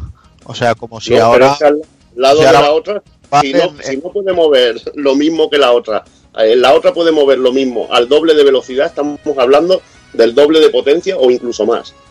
Sí, pero del doble de potencia de lo que tengo ahora. O sea, a mí que me mejoren el Uncharted 4, por ejemplo, me parece bien.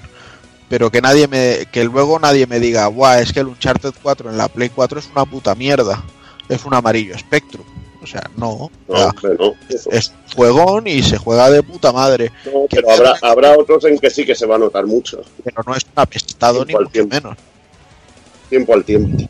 Claro, digo, eso, eso, eso ninguno somos gurús como para poder vaticinarlo. Te lo digo yo. Eso te lo digo yo ya. Te lo digo ya que con Final Fantasy XV vas a notar unas diferencias seguramente de la hostia.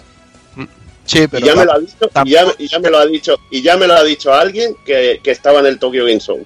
sí, Así, pero mandándome WhatsApp. pero tampoco creo que el Sony vaya a dejar que lo lancen a, a 4 frames por eh, minuto. O sea, o sea, segundo, perdón. Irá, irá, irá, irá y tendrá bajadas, pero habrá una experiencia que será muy buena y otra que, una que será buena y otra que será de, de hacerte una paja, de, de decir, Buah, esto es la polla.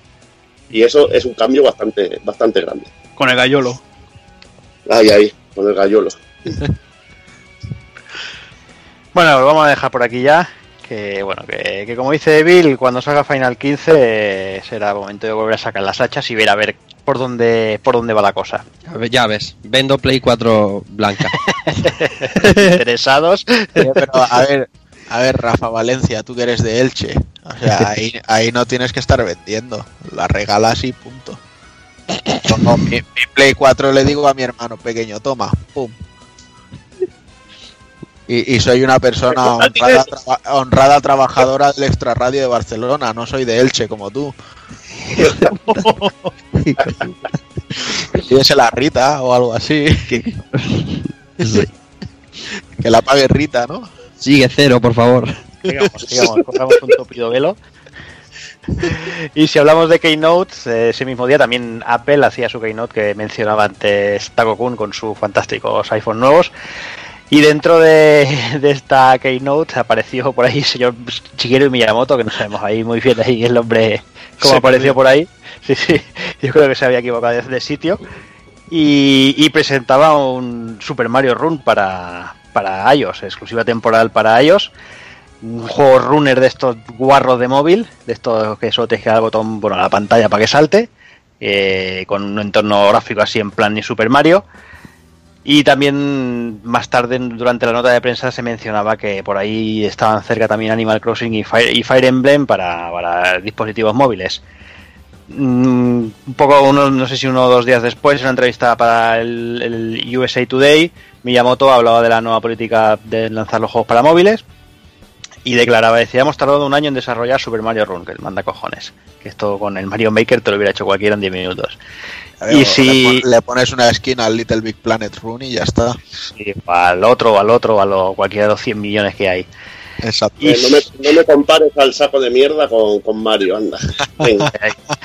Y si, bueno, decía, y si ha pasado tanto tiempo antes de que llegaran los móviles, es porque hasta hace poco nos parecía que los smartphones no eran lo más adecuado para jugar.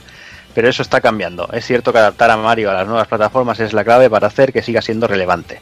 Pero queremos que las familias jueguen juntas y la realidad virtual, que requiere que el jugador se encierre eh, fuera del mundo real, no encajan muy bien en esa idea. Eso quiere decir que están trabajando en VR. También nos gusta que la gente juegue durante ratos largos y eso es complicado de hacer en las VR. Pues con Virtual Boy nos acordará de eso, de que querían que fuera ratos Ahí largos. no ni dos minutos, tío. Ya, es que es- con Virtual Boy no se podían hacer ratos largos. por eso, por eso lo digo, a eso me refiero. Bueno, mm, Este, este lo que se ha dado cuenta, la pasta que ha dado Pokémon Go y dice, "Oh, vamos a sacar más juegos para... claro, obviamente. Y aquí yo te lo voy a releer entre líneas, ¿vale? Hemos tardado un año en desarrollar Super Mario Run. Bueno, hemos tardado un año en darnos cuenta de que queríamos hacer Super Mario Run y una semana en prepararlo. Sí. Y si ha pasado tanto tiempo antes de que llegara a los móviles es porque hasta hace poco no nos parecía que los smartphones no eran lo más adecuado para jugar. Es corrección por y si ha pasado tanto tiempo antes de que llegara a los móviles es porque hasta hace poco no sabíamos que en smartphones se generaban tantos billetes. Pero eso está cambiando. Es cierto que adaptar a Mario a las nuevas plataformas es la clave para que siga siendo relevante. Es cierto que adaptar a Mario a las nuevas plataformas es la clave para que sigamos haciendo billetes. O sea, lo mismo, es- lo mismo que, la, que la PS4 Pro, ¿no? El- eh, Exacto, exacto. También puedes hacer la misma lectura de los billetes con la, con la de Sony, que no te he escuchado. Si lo he dicho antes, que es la industria, la industria, sí. pero, pero no me lo venden como no me lo venden Pero como análisis de Tienes una Nintendo familia feliz y necesita- de Sony, de esa manera tan sarcástica, ¿sabes? Me hubiera molado también. porque no estaba el texto ahí. Bueno, pues eso. eh, yo estoy muy en la línea de lo que, de lo que dice Hazard. Eh, han visto ahí que Pokémon Go hay billetes y se han dado cuenta, bueno, eh, que, que ahí es donde hay don- donde hay más dispositivos. Es, es- es así de simple. A día de hoy pueden haber muchas 3DS, muchas Play 4, muchas lo que quieras, pero móviles hay el doble, el triple o cinco veces más, no sé cuántos. Así que bueno, ahí están los billetes y bueno, aunque sea una mierda de run de estos, bueno, supongo que, que sus billetes hará. Solo hay que ver que nada más al anunciarse volvieron a subir, no sé si un 15 o un 20% las, las acciones de Nintendo en Japón, o sea que o sea que es lo que hay. O sea, el mercado seguramente les dará la razón. Es tarde, pero, Muy pero se darán cuenta. Y bueno, vamos con lo, para ir cerrando las noticias, que ya llevamos más de, bueno, llevamos cerca de una hora y media con las noticias, y eso que no había chicha. Eh, vamos, Takokun, con el Tokyo Game Show. Vamos a hacer un resumen así un poquito rápido, porque lo que decíamos, que la gran mayoría se ha visto mil veces. Venga, el resumen vamos a parar en rápido. cositas. Empezamos con una conferencia de Sony a las 9 de la mañana, un día cualquiera, con todos ilusionados, pensando que podríamos ver algún juego nuevo japonés, etcétera, etcétera. Y además empieza con buen pie, o sea, ponen un vídeo que yo creo que los que cantaban eran los de los del opening de, del anime de Gantz, los del super shooter aquel, porque tenía tenía mucho el rollo. Pero bueno, en un momento te hacen un rap ahí bastante guapillo, con el Horizon, con Final Fantasy XV, con todos los pepinos que tienen ahí en la recámara. Dices, bueno, a modo de intro no está mal, vale. Luego salen y empiezan a presentarte, pues nada. O sea, una conferencia sosa, insulsa, vacía, sin contenido, mierda, hija puta, o sea, y podría seguir y seguir y seguir. Que si el PlayStation Matsuri, pues, ¿de verdad crees que un, evento, una feria como es el Tokyo Game Show es el sitio para que hables de un Tokyo Matsuri? O sea, de un, de un PlayStation Matsuri, un festival tonto y asqueroso. No sé. Eh, Koei Tecmo sale, hablan de Nioh, te presentan el nuevo tráiler que ya habíamos visto por ahí. eh, te enseñan el, el Musou All Stars que nos sorprende, o sea, sabíamos que tarde o temprano pasaría, o sea, es un copiar, pegar, copiar, pegar y reunificar skins, o sea, no, no va a ser más. Nos lo pasaremos bien, sí, pero sorprende, ¿no?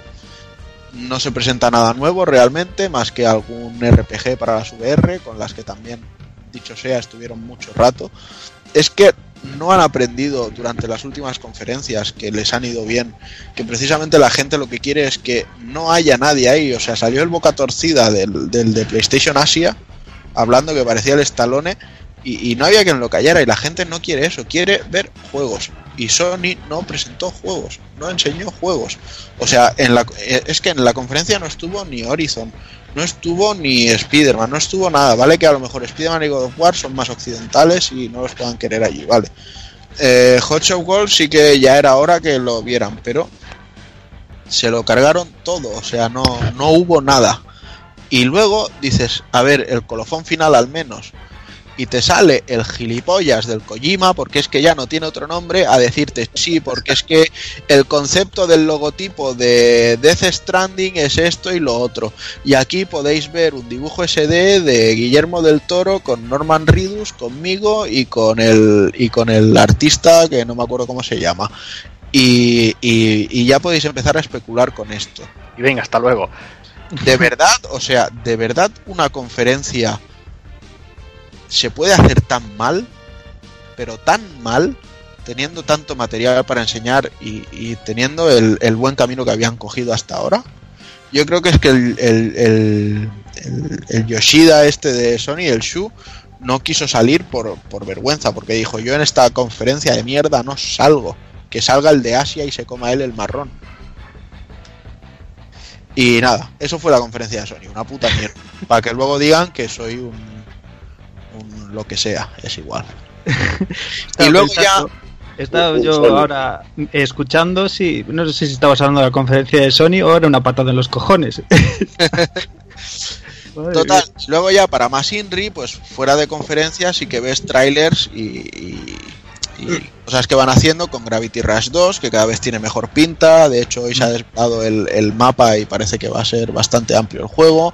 Se vio Yakuza 6, que cada vez parece más impresionante. Y lo que comentábamos antes, el, el rollo de, de tener minijuegos como Virtua Fighter y todo esto, pues bueno, minijuegos como Virtua Fighter, ojo, ¿eh? Mm. Sí, que tiene el, Vir- bueno, tiene el Virtua Fighter 5, el ¿cuál era? Eh, Final Showdown. Que era, bueno, el último 5 que salió me parece descargable para 360 y no sé si Play 4. Luego tiene el, Play- El Fantasy 360, Zone. 360 y Play 3 Hazard. pues, pues bueno, pues ya ves, para que veas tú. Tiene un puyo a puyo, eh, tiene juego de pesca, tiene béisbol, tiene puedes organizar bandas bandas callejeras, tiene pe- bueno tiene pesca como ya tenían los anteriores, te puedes tocar el ukelele, tienes que, que hacerte niñera de un niño, de un crío, de un bebé, es que cada vez le, meten más cosas y si hay hostias por de por en medio como panes, pues bienvenido sea. Y el nuevo motor gráfico tiene una pinta. Sobre todo los nuevos escenarios que recuerdan mucho a los que se vieron en, en Yokosuka, en el primer Senmu, con callejones así estrechos muy típicos japoneses. Yo estoy deseando que llegue a di- diciembre, me van a pegar un palo en aduanas porque lo voy a pedir de estos urgentes, porque si no me llega en febrero y ya, ya estoy deseando jugarlo. Bueno, pues voy a hacer si un caso, un, un resumen muy rápido, ahora sí, de las cosillas y luego si, si alguno quiere hablar de alguno en concreto, pues comentamos, ¿vale? Eh, lo que decíamos, vimos trailers de Kingdom Hearts HD 2.8, eh, muy interesante todo lo que se vio, muy chulo todo lo que se vio, sin embargo el, el opening no me gusta nada como lo han hecho, esta versión rara.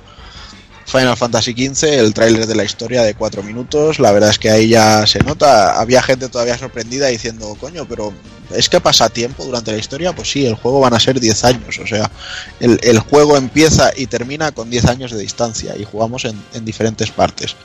Y este tráiler lo, lo presenta. World of Final Fantasy, que cada vez pinta mejor y que cada vez le tengo más ganas. Ya hace unos un par de meses se vio el, cómo nos movíamos por el mapa mundi y todo eso. Ahora se han visto unos nuevos gameplays, parece que lo van mejorando, etcétera, etcétera. Earth Differ Force 5, que se filtró unos días antes, una lástima. eh, la verdad es que tiene pinta de ser igual de locura que todos los que hacen.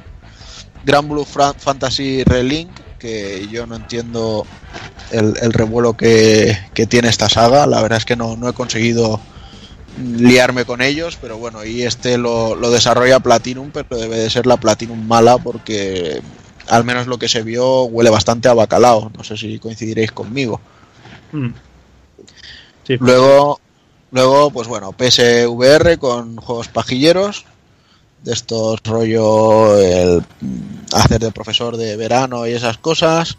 Ya, a, mí ya me han, a mí ya me han vendido las VR con eso. Sega con su Valkyrie Azure Revolution presentaron los cambios que le han hecho a la jugabilidad. Básicamente ahora, pues bueno, es más bien un, un action RPG. Lo que pasa que eh, tenemos una barra que se va gastando y al movernos no se gasta y cuando hacemos acciones, pues sí. No sé, habrá que ver. Yo tengo mucha confianza de siempre en media visión, así que tengo muchas ganas, aunque tengo miedo de que no lo hablamos por aquí. Resident Evil 7 ya se vio el, el protagonista, bueno, la mano protagonista se vio con una pistola y se vio una especie de zombie envuelto en fuego, así que imagino que habrá mucha gente más contenta solo por esa tontería. Y El- bueno, hay que, hay, hay que decir que, bueno, Didi, El tráiler a mí me pareció increíble. Eh, o sea, la, la escena de sentados en la mesa comiendo me pareció tan perturbadora como genial. bueno, eso una, se parece mucho a la matanza de Texas, una Ujú, familia sí. así de locos. Sí, exacto. Yo creo que están tomando el camino de casquería de películas de estas de, de familias colgadas que se comen a. Bueno, familias caníbales. Sí. Habrá que ver eh, cómo lo ligan con Resident Evil y todo eso. No sé si. Yo solo digo que, bueno, que si técnicamente lo que se vio en el tráiler es así, no como la, la demo, la demo me parece muy, muy justita. Yo creo que ahí sí que se nota más el, el salto, un salto gráfico, ¿no? Como en la, la demo que, bueno, supongo que están reaprovechando el Kitchen, que es la demo aquella Sí. que sacaron hace unos años para PlayStation VR. Piensa, piensa también que el, el juego cuando salga, el, el rollo del HDR ya estará integrado en las consolas, que además en los juegos de este estilo que tiran tanto del negro, ahí se va, se va a acentuar muchísimo el, el aprovechado. Entonces yo tengo muchas esperanzas, tengo muchas ganas de probarlo. Puede que luego sea una castaña, puede que no, como siempre decimos, hasta que lo probemos, pero de momento me llama la atención.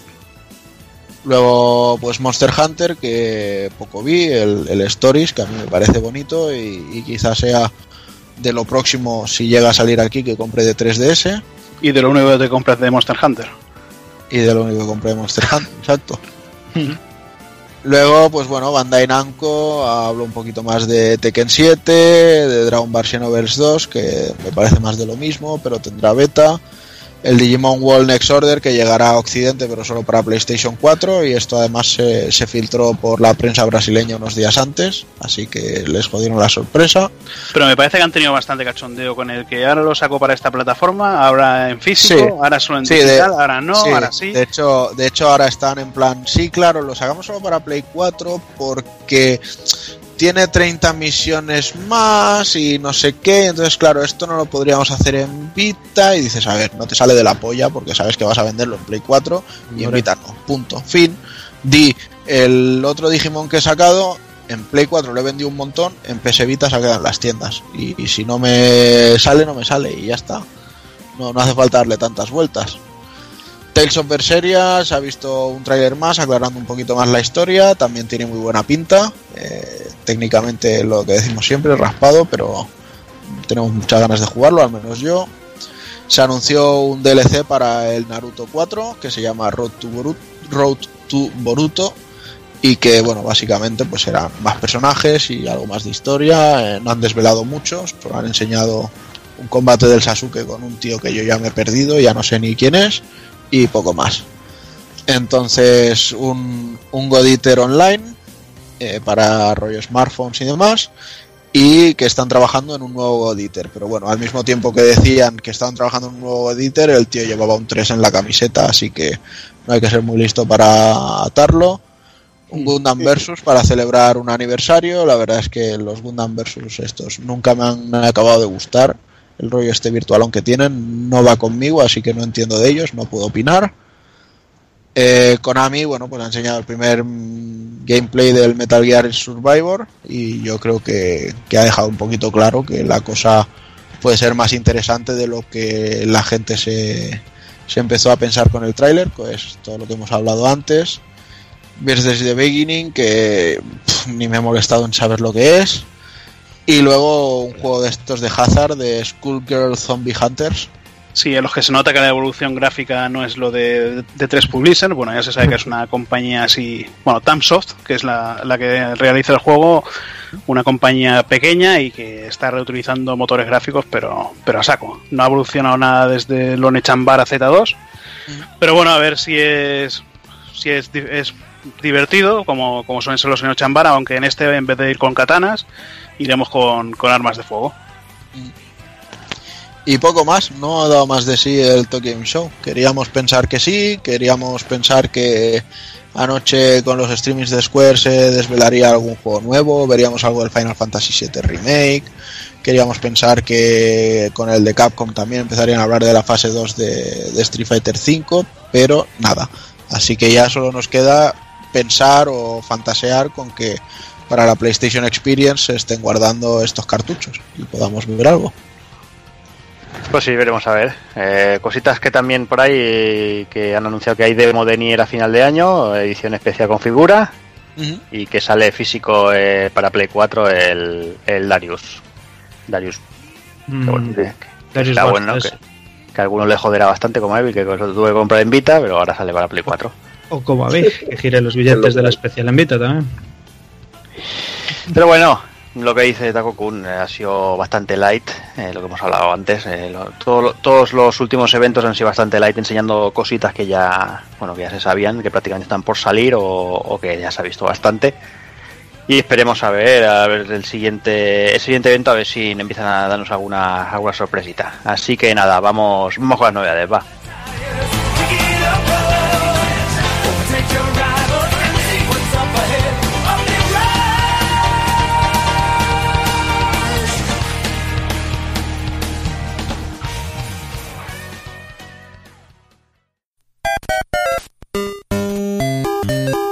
Visítanos en pulpofrito.com. Te esperamos.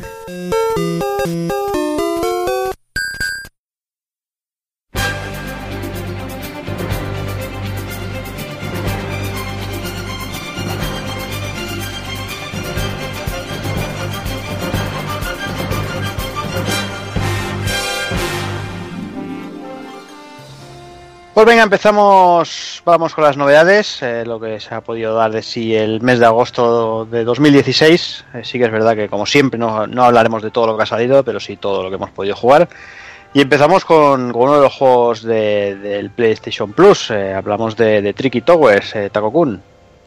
Pues la verdad es que sí, yo era uno de estos juegos que no daba un duro por él. De hecho, pensaba que el mes de PlayStation Plus había sido otra puñetera mierda, como venía siendo desde hace infinito. Y bueno, este mes tampoco es que haya sido muy bollante, pero bueno. Y nada, probé el Tricky Towers eh, un poco con miedo, porque también tengo que decir que la campaña de Sony España de estos cuatro youtubers lo han probado y es divertido mm, no me llamaba en absoluto, o sea, no, no la vi necesaria ni espero que no hayan pagado por ella. Pero luego, una vez que estás tú en el juego, la verdad es que mola. El concepto es el Tetris, lo único que eh, dentro de lo que es el espacio hay, digamos, eh, puntos medios entre las piezas y está lo que sería la, física, con lo que las, las montañas que vas haciendo, porque las fichas no se rompen, sino que se van acumulando, eh, se puede ir yendo hacia los lados pues eso si tú te vas por el por el peso. Y bueno y, tiene un rollo mm, como si fuera un juego de estos competitivos de Nintendo de putearte con el otro etcétera etcétera. De hecho lo vi un juego que podría perfectamente haber licenciado Nintendo y decir eh, Mario Tetris por ponerte un ejemplo y, casar perfectamente porque el espíritu es ese es un juego eh, gamberrete para, para jugar en multiplayer, viciante en, el modo jugador, tienes eh, algunas fases que son de, llegar a, una meta haciendo una torre en un tiempo límite, tienes otras en las que es rollo survival y necesitas mm, que no se te caigan tres piezas durante X números de piezas. Hay otras que son de decir, eh, te van a salir todas estas piezas y tienes un espacio cerrado en el que las tienes que encajar, montatelo como quieras. Eh, y bueno, entonces va variando un poquito y la verdad es que no sé, estoy, estoy muy viciado. Voy, creo que había hecho hasta la 50 o así y, y me está gustando mucho. Muy bien. Evil, no sé si quieres añadir algo. Bueno, ha dicho casi todo Juanan. Lo de las físicas es importantísimo porque se te pueden caer las piezas y todo esto. Y puedes tener. Y lo que importa en este juego, sobre todo, no es, es lo que él dice, no, no eliminar fichas, sino hacer una base sólida para poder hacer la torre lo más grande posible. Y el juego te enseña a jugar con estas pruebas que son como una especie de tutorial. Por ejemplo, a colocar las piezas, a cómo hacer una base, cómo poder irte hacia un lado sin que se caiga toda la estructura y la verdad que, que muy interesante. También tiene una prueba que a mí me mola mucho, que es una que hay un láser y no tienes que sobrepasar la altura del láser y, y es un juego realmente muy divertido. No lo he podido probar en multijugador. Yo sé que a Juana lo- le estuvo repasando el hijo de casca, pero Exacto, sí, pero me, bueno. me pegó unos viajes, pero impresionantes, ¿eh? O sea, yo- todavía no sabía dónde tenía las fichas y el niño ya lo había reventado. pero la verdad que se ve muy divertido y el rollo de putearte y todo esto, pues mira, a lo puyo puyo y, y bueno, al, al clásico estilo de, de juego de, de puzzle, pues mira, le sienta muy bien. La verdad que es muy divertido y si es gratis, pues siempre mejor. Pues venga, vamos, vamos con el siguiente. El día 10 eh, salía No Man's Sky, controvertido lanzamiento, Que bueno, que aquí el único que lo ha jugado es Doki y ya nos hizo una, un análisis el otro día en el Retropool Podcast del Symphony of the Night en la presentación, así que si alguien quiere saber un poquito de No Man's Sky, ¿Tan, malo, es, pasar tan por- malo es el juego y con tan malos gráficos que tenéis que hablar de en el retro? Sí, casi, casi. Imagínate, Ya ves. imagínate, imagínate. Venga, vamos con otro. Vamos con el día 19, eh, que la salía Fórmula 1 2016, eh, el juego de, de Codemasters, tras una entrega el año pasado regulín. eh, a, a nivel jugable estaba bastante bien, pero con muchas faltas.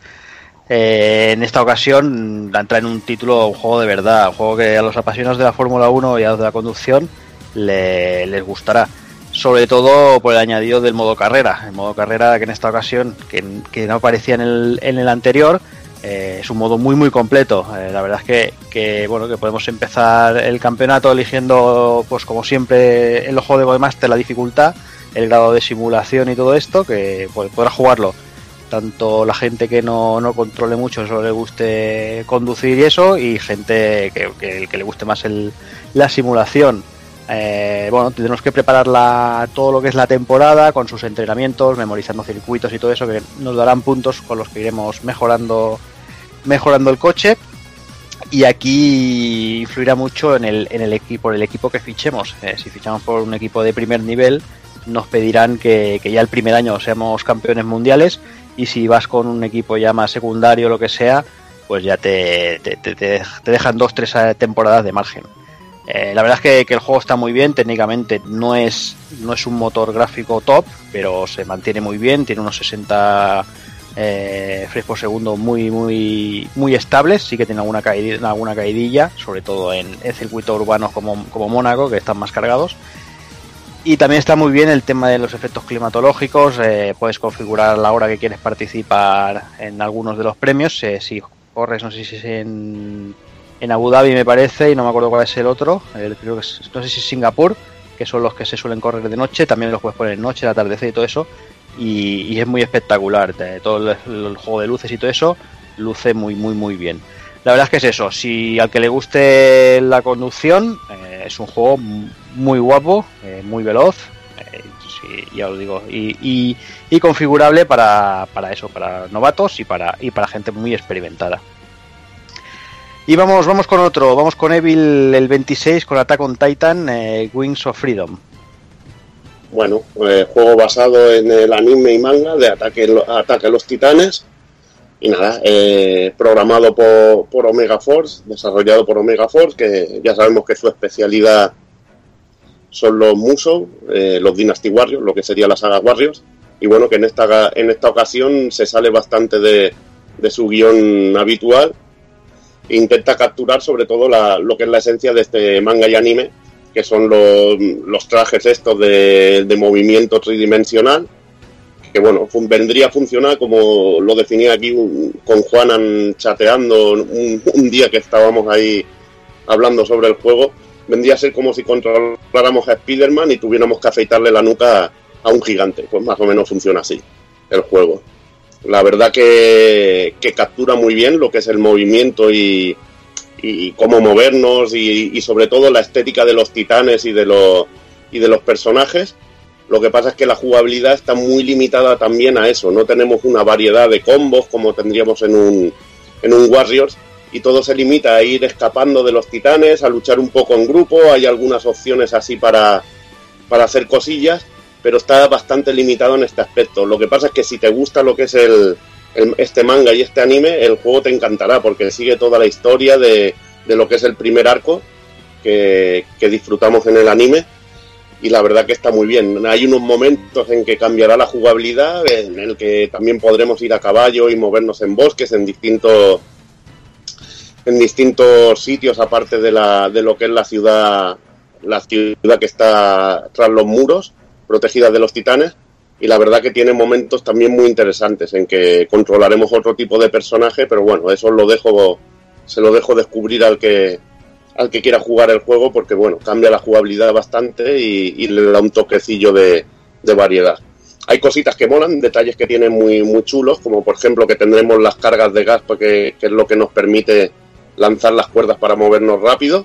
lo que son los cables de acero para movernos rápido y tendremos que ir recargándonos, recargándonos de estas botellas para no quedarnos sin, sin gas y, no, y, y nos movernos por el suelo, momento en el que seríamos muy, muy vulnerables a, a los ataques de los titanes y también las cuchillas que se van gastando y tenemos también que irlas cambiando muchas veces. La verdad que está muy, muy bien capturado, lo que pasa, lo único que no está bien capturado es que si bueno, vemos el anime o el manga, eh, los titanes eh, se acaban bastante fácilmente con lo que son lo- los humanos y aquí somos unas putas eh, máquinas de matar y, puede haber un escenario tranquilamente que nos llevemos por delante a 30 o 40 titanes pero con bastante facilidad. La verdad que juego sobre todo recomendado al, al que sea fan de la serie, sobre todo. Muy bien, pues venga, acabamos las novedades el día 30 con Good Eater 2, Rage Burst y Good Eater Resurrection, Takokun. Bueno, yo de momento solo esto, he tocado el Resurrection, estoy en ello y la verdad es que lo estoy disfrutando bastante, ya lo jugué en, en PSP en su día y bueno, se nota que lógicamente es un juego que viene de allí, por mucho que luego se me parece que ya se había retocado para, para PS Vita o yo qué sé, no sé. El caso es que, bueno, tiene sus carencias, eh, en algunas cosas se nota que es un juego de portátil, eh, incluso, en, incluso en el control a veces, porque el rollo de, apuntar, eh, esto de tener que dejar man- pulsado el L1, eh, no sé, a veces son cosas como que sientes un poco forzadas, pero la verdad es que es un juego que me, me gusta bastante el, el rollo que tiene. Los personajes son bastante carismáticos, los del grupo. la historia se va narrando de forma bastante continuada. No es de estos juegos que dices, haces una misión, te explico un momentito de la historia y luego tienes que hacer 20 misiones más para que te explique un poquito más. No, la verdad es que sabe llevar bastante bien la línea, al menos por lo que yo he jugado de momento bastante variedad de armas, mucho crear trajes, crear eh, armas, etcétera, etcétera, mejorar a los compañeros, eh, opciones online, o sea que no sé de momento justo lo que lo que esperaba, ni más ni menos. Eh, también digo que tengo esperanzas que luego para el cuando empiece el 2 pues tenga más novedades que bueno como imagino que E- Evil y, y Hazard son los que han tocado el 2 pues ahora me enteraré un poquito Las tiene, las tiene. En forma de armas y sobre todo los poderes de sangre, que es algo que se le añadió porque también cambiamos, cambiamos el equipo y, y la escenografía. En el primero estábamos con el, con el equipo de Asia, con los personajes que salieron luego en el anime, el Lindo y toda esta gente. El equipo este, que la verdad que, que a mí me molan más los personajes de lo que es la primera entrega que los de, de la segunda de momento. Y bueno, eh, lo dicho, que tenemos unos ataques que desbloqueamos al ir, al ir avanzando el juego y podemos personalizar las balas, que es algo que me encanta a mí, que podemos darle distintos elementos y probarlas y, podemos hacer nuestra propia bala que gasta un, nivel de espíritu cada una distinto. Eso me moló mucho. Hay distintos tipos de arma de fuego, también hay un montón de, de armas de cuerpo a cuerpo que podemos. El, el arma es muy versátil, podemos transformarla en una forma, en otra, para devorar a los enemigos. Y, la verdad que, esta segunda parte, lo dicho, los ataques de sangre te permiten hacer un montón de tipos de combo, aunque solo podemos equipar uno a la vez. Y por ejemplo, unos te pueden mejorar el, el combo normal, otros puedes hacer un golpe especial en carrera, etcétera, etcétera. Los vas subiendo de nivel y vas desbloqueando más tipos de este, más tipos de, esto, de estos ataques y la verdad que le da un puntito de variedad superior a lo que sería el Gus Eater a, a seca que le sienta muy bien. Las misiones son bastante repetitivas, eso sí, y el, y el apartado técnico también bastante limitado, para, sobre todo si lo ves en una Play 4, te pega un bofetón, un bofetón a, así a primeras bastante importante, pero bueno, una vez te acostumbras, la verdad que, es un juego muy disfrutable, sobre todo también por la por las opciones online y bueno, todo el rollo este de grindear o si te gusta el rollo Fantasy Star online o Monster Hunter, pues el lo vas a disfrutar muchísimo. A mí lo que no me ha gustado del juego es el doblaje en inglés, que lo he encontrado realmente grotesco, es decir, que el juego está totalmente traducido al castellano y que incluso he escuchado voces que, que parecen grabadas en muy baja calidad. Me recuerda a los tiempos de, de Play y Saturn. Y no sé, no creo que eso, es, eso lo tendrían que haber mejorado bastante. Igualmente, el juego lleva un buen puñado de horas creo que Hazard lleva incluso más que yo y, y la verdad que no, no está nada mal. Y llevando dos en uno, pues también, también mejora la cosa. Yo creo que el problema ha sido empezarlo por la segunda entrega, igual que, igual que tú. En vez de instalar Bueno, yo, directa. yo ya eh, había jugado al de, yo ya había jugado al de PSP. Por eso ya digo, hostia, voy a probar este, el segundo, a ver qué tiene más. Y tiene más Ya. variedad, pues, sobre todo en hostias. Yo no había jugado al primero eh, y bueno, ya por no, por no instalarlo, por no hacer la descarga, me puse a jugar al segundo. Y luego, claro, eh, no, eh, no puedes pasar, el personaje que te has creado no lo puedes pasar al primero. Cosa que supongo que sí que podrás hacer del primero al segundo. Algo que, que está bastante bien poder, poder continuar. No sé si continuarás con tus armas y con tu nivel o qué. Eh, pero bueno, el juego, bueno, ya has dicho, gráficamente justito, pero lo que es la historia es eh, a mí me parece mucho más adulta de lo que sería en un en un Monster Hunter. Bueno, Monster Hunter es, es- son absurdas, siempre llegas a un poblado sí, sí, sí. con pérdida de memoria y eres el puto amo cazando, cazando monstruos y todo el mundo y todo el mundo es igual. Y no sé, aquí pues bueno, cada, cada capítulo tiene, tiene su historia, su trozo de vídeo, personajes carismáticos. Si decís que en el primero son más carismáticos todavía, bueno, todavía mejor. Pues nada, yo recomendado y ya que lo tenemos tres personas, pues a ver si nos jugamos alguna partidita online, que es lo que, nos, lo que nos falta por probar, me parece a mí. Sí, lo bueno, lo, lo bueno de este juego es lo que dices tú, que la historia está, la historia es rápida y sobre todo que es muy, muy jugable directamente, que, que es muy sencillo. Te mueves en cuatro zonas contadas que hay y vas a saco. Seleccionas una misión, te pones a jugar. Es un juego que puedes pegarte una partidilla de cuatro o cinco minutos en cualquier momento. Y eso también se agradece, que hay otros juegos de este tipo en que tienes que estar preparando la quest y se, se hace bastante bastante engorroso y aquí lo que es el rollo tiendas y personalizar al personaje y eso es, es algo casi prácticamente instantáneo, al igual que irte a las misiones. Y la verdad que, lo dicho, a pesar de que viene proviene de máquinas muy inferiores, el juego yo creo que funciona bien y es divertido, sobre todo. Pues venga, ya que tenemos a Hazard por aquí, vamos a acabar con, con la alfa de For Honor, que la has probado en PC. Sí, sorprendentemente me han invitado a la alfa de For Honor porque de toda la gente que, cono- que conozco que la han invitado, eh, no sé, Juanan, ¿tú te registraste? ¿O no? Sí, yo me, yo me Play 4 y te, registré. te ha llegado o algo o no? Sí, me, lo que pasa es que me llegó ayer. Ah, vale, vale. Y Bueno, al son-. O sea, ah, si no llega a ser por Jordi ni me entero. Joder. Bueno, a Son tampoco, tampoco le ha llegado. Bueno, por suerte tienes tres invitaciones para, para los colegas. O sea, si quieres jugar con alguien, pues por aquí tienes gente con Play 4 para probarlo. Y bueno, el juego, de momento lo que se puede probar en la beta son tres modos de juego. Uno que sería dos jugadores contra dos, que puede ser o dos jugadores contra, contra la IA, o un jugador con la IA contra dos de la IA, o el más interesante que sería el dominar territorios, bueno, más interesante entre comillas, porque tienes un castillo bastante limitado, gráficamente bastante, bastante guapo, pero en el que tienes que conquistar tres puntos. El punto central siempre está, siempre van los masillas, a los que te puedes cargar con un botón. eh, y los otros dos puntos siempre van los, los, los jefazos, que son con los que con los que tienes que hacer el control este de, bueno, como tipo piedra, papel, tijeras, o arriba, izquierda derecha, tal como ves que, te va a hacer el ataque el otro. es como tiene la defensa, le puedes atacar por otro, por otro lado donde no tenga la defensa. Y, acabas, pues bueno, como siempre, aporreando botones. Y, eh, eh, te acaban matando, pero bueno, vuelves a resucitar, vuelves, vuelves a ir al mismo punto. eh, conquistas un punto, te dice, han conquistado el punto A, pues te vas al punto A. Cuando conquistas al punto A, te, acaban de conquistar otra vez el punto donde vienes.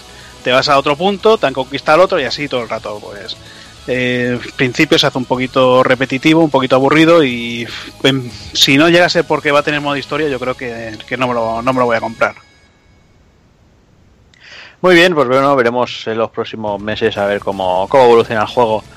Así que vamos a ir dejando aquí las novedades. Eh, os dejamos con un desvariando del amigo Daniel San, eh, unos minutillos musicales y volvemos con el análisis de King of Fighters 14.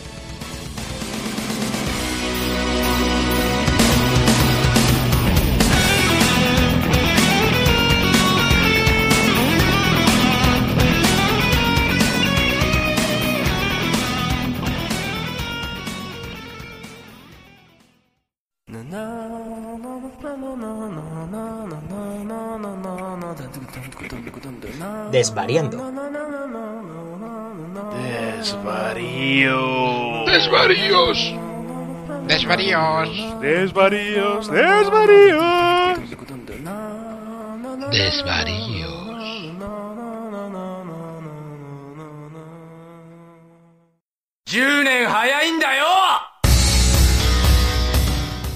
Muy buenas amigos y amigas, ¿qué tal? Soy Daniel Sam y en esta ocasión pues eh, me apetecía a mí divagar un poquito y traeros por aquí este desvariando pues eh, dado este lanzamiento que a algunos le puede parecer eh, prematuro de estas nuevas consolas, de esta nueva generación.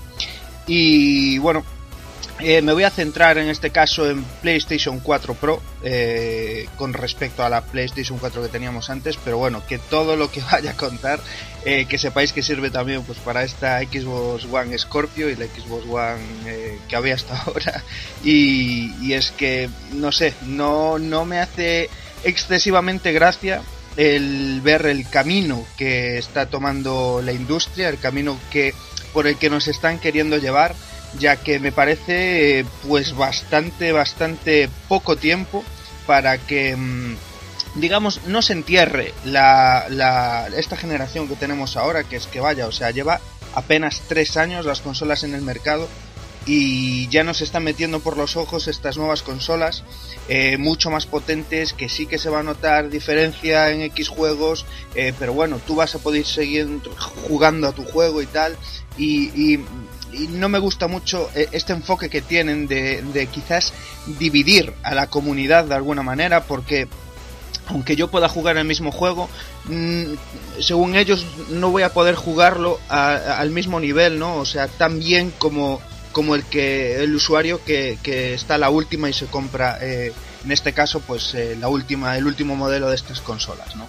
Y claro, o sea, si, si, si me dicen que las únicas mejoras, pues es para esta gente eh, que quiera adentrarse en el mundo de la VR, de la red virtual, del 4K y demás, pues digo, hombre, si yo voy a poder disfrutar mi juego pues a fluido, a mis eh, 60 frames y tal y cual, eh, aunque sea una resolución más humilde, que aunque no esté a 1080, me da igual, pues eh, si voy a tener la misma eh, sensación de juego, absolutamente me callo la boca y no pasa nada. El problema viene cuando eh, esa persona que tiene este sistema nuevo disfruta el juego de manera diferente que lo voy a hacer yo. Entonces en ese momento pues eh, hay como dos impresiones a la hora de jugar al juego, con lo cual eh, debería haber pues eso, pues como dos análisis, ¿no? dos reviews de, diferentes de cada juego por, por, por las sensaciones que te quedan a la hora de jugar. No es la misma experiencia de juego en un caso que en otro. Y entonces esta manera de dividir la comunidad pues eh, no me parece para nada acertada. Ni mucho menos eh, me parece que sea eh, eh, realmente necesario el hecho de sacar una consola nueva en este caso. Pues porque mm, no me parece que hayan llegado a su tope. O sea, no veo en ningún caso ningún juego que empiece a, a ratear, por decirlo así, en plan rápido eh, para que sea necesario el que lancen una consola muchísimo más potente y una consola que, como os digo, no me gusta por dónde van esos derroteros porque tiene pinta ya de mmm, rollo modular, que si más gráfica, más RAM, más no sé qué, un poco tirando al tema del PC. Y es que se pierde completamente la definición y la esencia de lo que es una consola. Eh, si a mí me llegan a decir al principio de esta generación que según los desarrolladores este tipo de, máquinas, este tipo de consolas, si iban a quedar cojas eh, a la hora de a, a, los dos años y pico, pues eh, poder ofrecerme juegos de calidad eh, y que iba a tener que aumentar ¿no? lo que es la potencia de la consola, pues aunque estoy muy en contra de jugar en un PC, no estoy en contra, quiero decir, no va conmigo, yo soy de consola, me gusta eh, tener lo que es eh, la propia definición de consola, ese sistema cerrado, llegar a decir me compro el juego, lo meto y, juego sin andar a romperme la cabeza con instalaciones y demás, pues yo me hubiera comprado un PC de cabeza, vamos, porque eh, sé lo que me compro, sé lo que tengo y sé que lo puedo ampliar y demás, y, no me vería mmm, engañado, entre comillas, eh, a la hora de es esto, de, tener un sistema de, de, que pienso que me va a durar pues mínimo 5 años y veo que a los 2 años me lo están cambiando. De todas formas, esta iniciativa que suelen tener. Yo siempre digo que los dueños, ¿no? Que, que, mm, que mueven como marionetas, eh, que tienen las riendas ahí de todo lo que es el tema de la tecnología, tienen una habitación en la que ya está todo inventado, ¿no? Tienen ahí sus cosillas, pues como estos aparatos de realidad virtual, como eh, todo este tipo de tema de 3D, como la- ahora el 4K, ahora el no sé qué. O sea, tienen todo ahí y que nos lo van soltando así en pequeñas dosis, en capsulitas, en plan, venga, dales, dales, vamos a ir sacando ya el 4K porque mm, ya, ya es hora, ya tienen esas teles que daban 1080, ya las tienen para tirar y todas estas teles de, de 3D, el 3D ya queda atrás, ya eso ya va, ya ya, le robamos el dinero que pusimos, ahora es el 4K. Y, es que dentro de nada nos van a soltar ahí el 8K y tal. Y me da un poco esa impresión que nos tratan un poco a veces como, como borregos solamente centrados en el tema del consumismo y olvidando un poco lo que es la esencia del, de, en este caso, pues los videojuegos, ¿no? Que, joder, están hechos para disfrutar y, y, no tanto para, para robarte el dinero, aunque mm, es esto, vivo en un mundo de, de tontería idílico que, que, vamos, aquí lo que premia es el día a día y llenarse los bolsillos y es tontería verlo de cualquier otra manera. Así que nada, solo espero que mmm, no vaya por donde creo que va a ir tirando, no creo que vaya por esos derroteros, o por lo menos es lo que espero, y que ojalá, ojalá eh, todo este tema de mm, nueva, nuevas temporadas, nuevas consolas, nueva generación tan aquí tan encima, pues eh, no acabe con lo que es la definición de consola en sí, con lo que todos los que llevamos años y años eh, jugando videojuegos, jugando en consola, eh, termine con ello. Así que nada, aquí os dejo con mi rompedero de cabezas y mi ida de olla eh, para variar y os mando un saludo a todos. Abrazos, chao, chao, chao.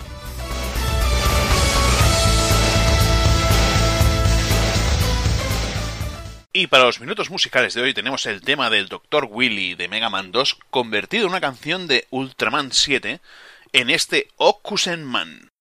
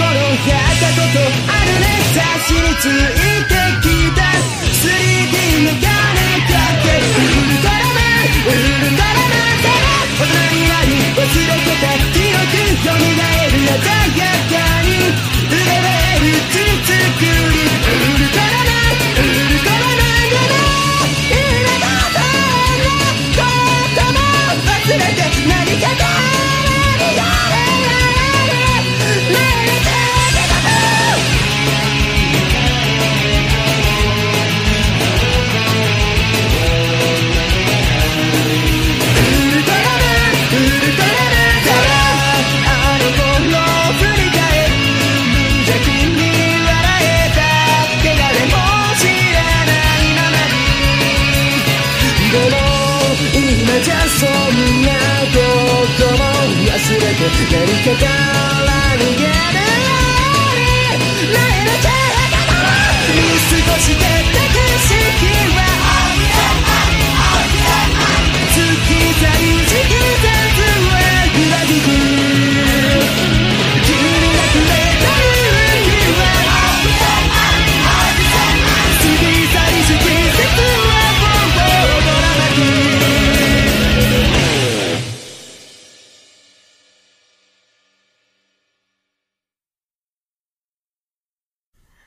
Soy Antonov, el auténtico, el más guapo, más fuerte, más rico y el primer y verdadero campeón de King of Fighters.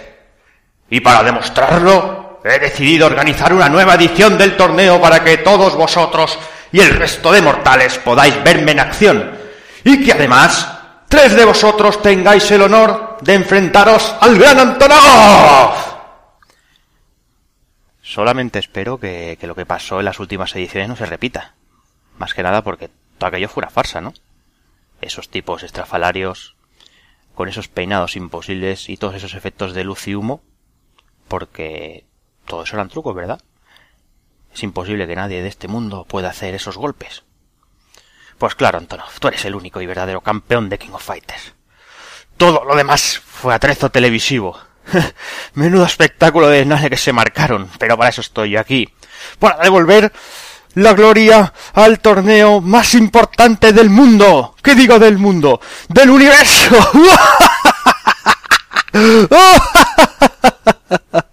Antonov ha vuelto y os va a patear el culo a todos.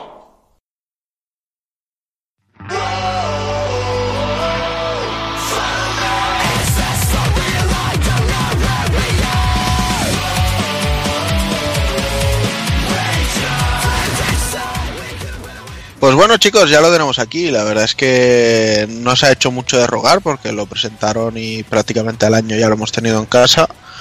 Eh, hay que decir sobre todo que este King of Fighters, pues eh, desde que se presentó lo que vimos era a un nivel de por favor eh, cancelad este juego y, y no matéis así la saga de darnos- sean desist. de, de- de darnos muchísimo miedo, exacto, que se hubieran enviado ellos mismos un cease and desist. Y bueno, y cada vez que salía un tráiler nuevo parecía como que le iban cogiendo más el rollito, ¿no? Que parecía que iban aprendiendo a utilizar eh, filtros y renderizados y cosas y, y los personajes no daban tanto tanto asco como, como vimos a primer momento. Aunque voy a decir que algunos siguen dándolo, como Atena, por ejemplo. Y al final pues nos ha llegado un juego que si bien me jode porque para mí King of Fighters siempre ha sido el juego de lucha, esta vez tengo que reconocer que no lo han conseguido. O sea, han, hecho un buen juego, un gran juego, diría incluso. Me lo estoy pasando muy bien con él. Pero para mí no llega al nivel que tiene Street Fighter V o Guilty Gear Xrd. Entonces, bueno, pues vamos un poquito por partes. Eh, la historia, aquí nos plantean que hay un, un tiparraco que podría perfectamente ser lo mejor del, del juego, la mejor novedad de, de este título, que es Antonov. O sea, un, un ruso que da hostias como panes, que va con su puro, su Rolex y que y que reclama que bueno que él es el primer campeón de, de KOF y que, y que la gente se ha olvidado de él pero que él fue campeón. Y entonces monta un nuevo torneo. Tiene mucha pasta y monta un nuevo torneo es un personaje que bueno ya veréis en las, en las cinemáticas que destila carisma por todos lados. Y bueno y con esa excusa pues se, monta este torneo que tiene un, un equipo protagonista nuevo que son los de China para que se note que el juego está hecho en China ahora. Y bueno, está formado por eh, Shungei, eh, por el, el otro que el Meiten Kun, que es el, el típico que se duerme, que tiene la mejor presa del juego, eso sí, que te da la almohada y luego te hace la patada voladora. Y por un viejo conocido de la casa, que es Tung Furru, que no contento con haber entrenado a Jeff Bogart, eh, Gis Howard y toda esta gente, pues ahora dice, venga, va, vamos a pillar más gente. Y entrena pues a estos chavales. Eso sí, para que sean héroes y bla, bla, bla, bla, bla, bla. Básicamente eso es lo que nos plantea la historia, como siempre, un torneo de artes marciales. Lo que pasa que luego pues ya veremos que, que hay más cositas por ahí y que Antonov quedará relegado a ser un, un subjefe y habrá alguien más gordo, pero que bueno, que tampoco voy a decir nada para, aunque no es una sorpresa porque es un personaje nuevo y es inventado, sí es cierto que en, los finales de los equipos se mencionan muchas cosas que, que parece que vayan a abrir caminos, que, que, se plantean muy interesantes, ya no solo a nivel de historia, sino a nivel de los personajes que podría implicar que, que las próximas entregas van a traer. Eh, a nivel de gráficos, el juego es una... bueno, es un quiero y no puedo, no, no diré una basura porque al menos eh, es correcto de ver, o sea, no, no duele a los ojos. pero bueno, menos como decía antes, algunos personajes como Atena, que, que es horrible como lo han modelado. Los escenarios son simplones, podrían haber hecho mucho más, eh, no lo han hecho. Se escudan, pues eso, que tiene 50 personajes y que cada equipo tiene su escenario, vale, pues a veces incluso prefiero tener menos y que esté más, más trabajado, pero bueno, va sobre gustos, todos los personajes clásicos están ahí, Mm, la mayoría de cambios, a mi parecer, al menos a los personajes que a mí me tocan, han ido a mejor. Benimaru, por ejemplo, pues bueno, le han metido un, golpe nuevo que le sienta muy bien. Ralph no es, no es que haya ido a mejor, sino que lo estropearon tanto con el 12 y el 13 que ahora está muchísimo mejor. Eh, y bueno, pues tenemos eso, un plantel de 50 personajes, que serán 48 y los, y los dos jefes finales.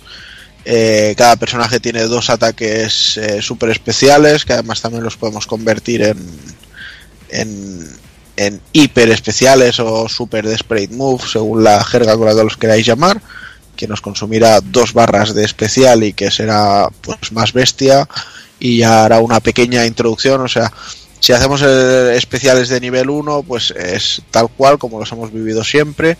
En nivel 2 tendrá un, pequeño corte como un acercamiento de cámara hacia nuestro personaje y luego lo lanzará.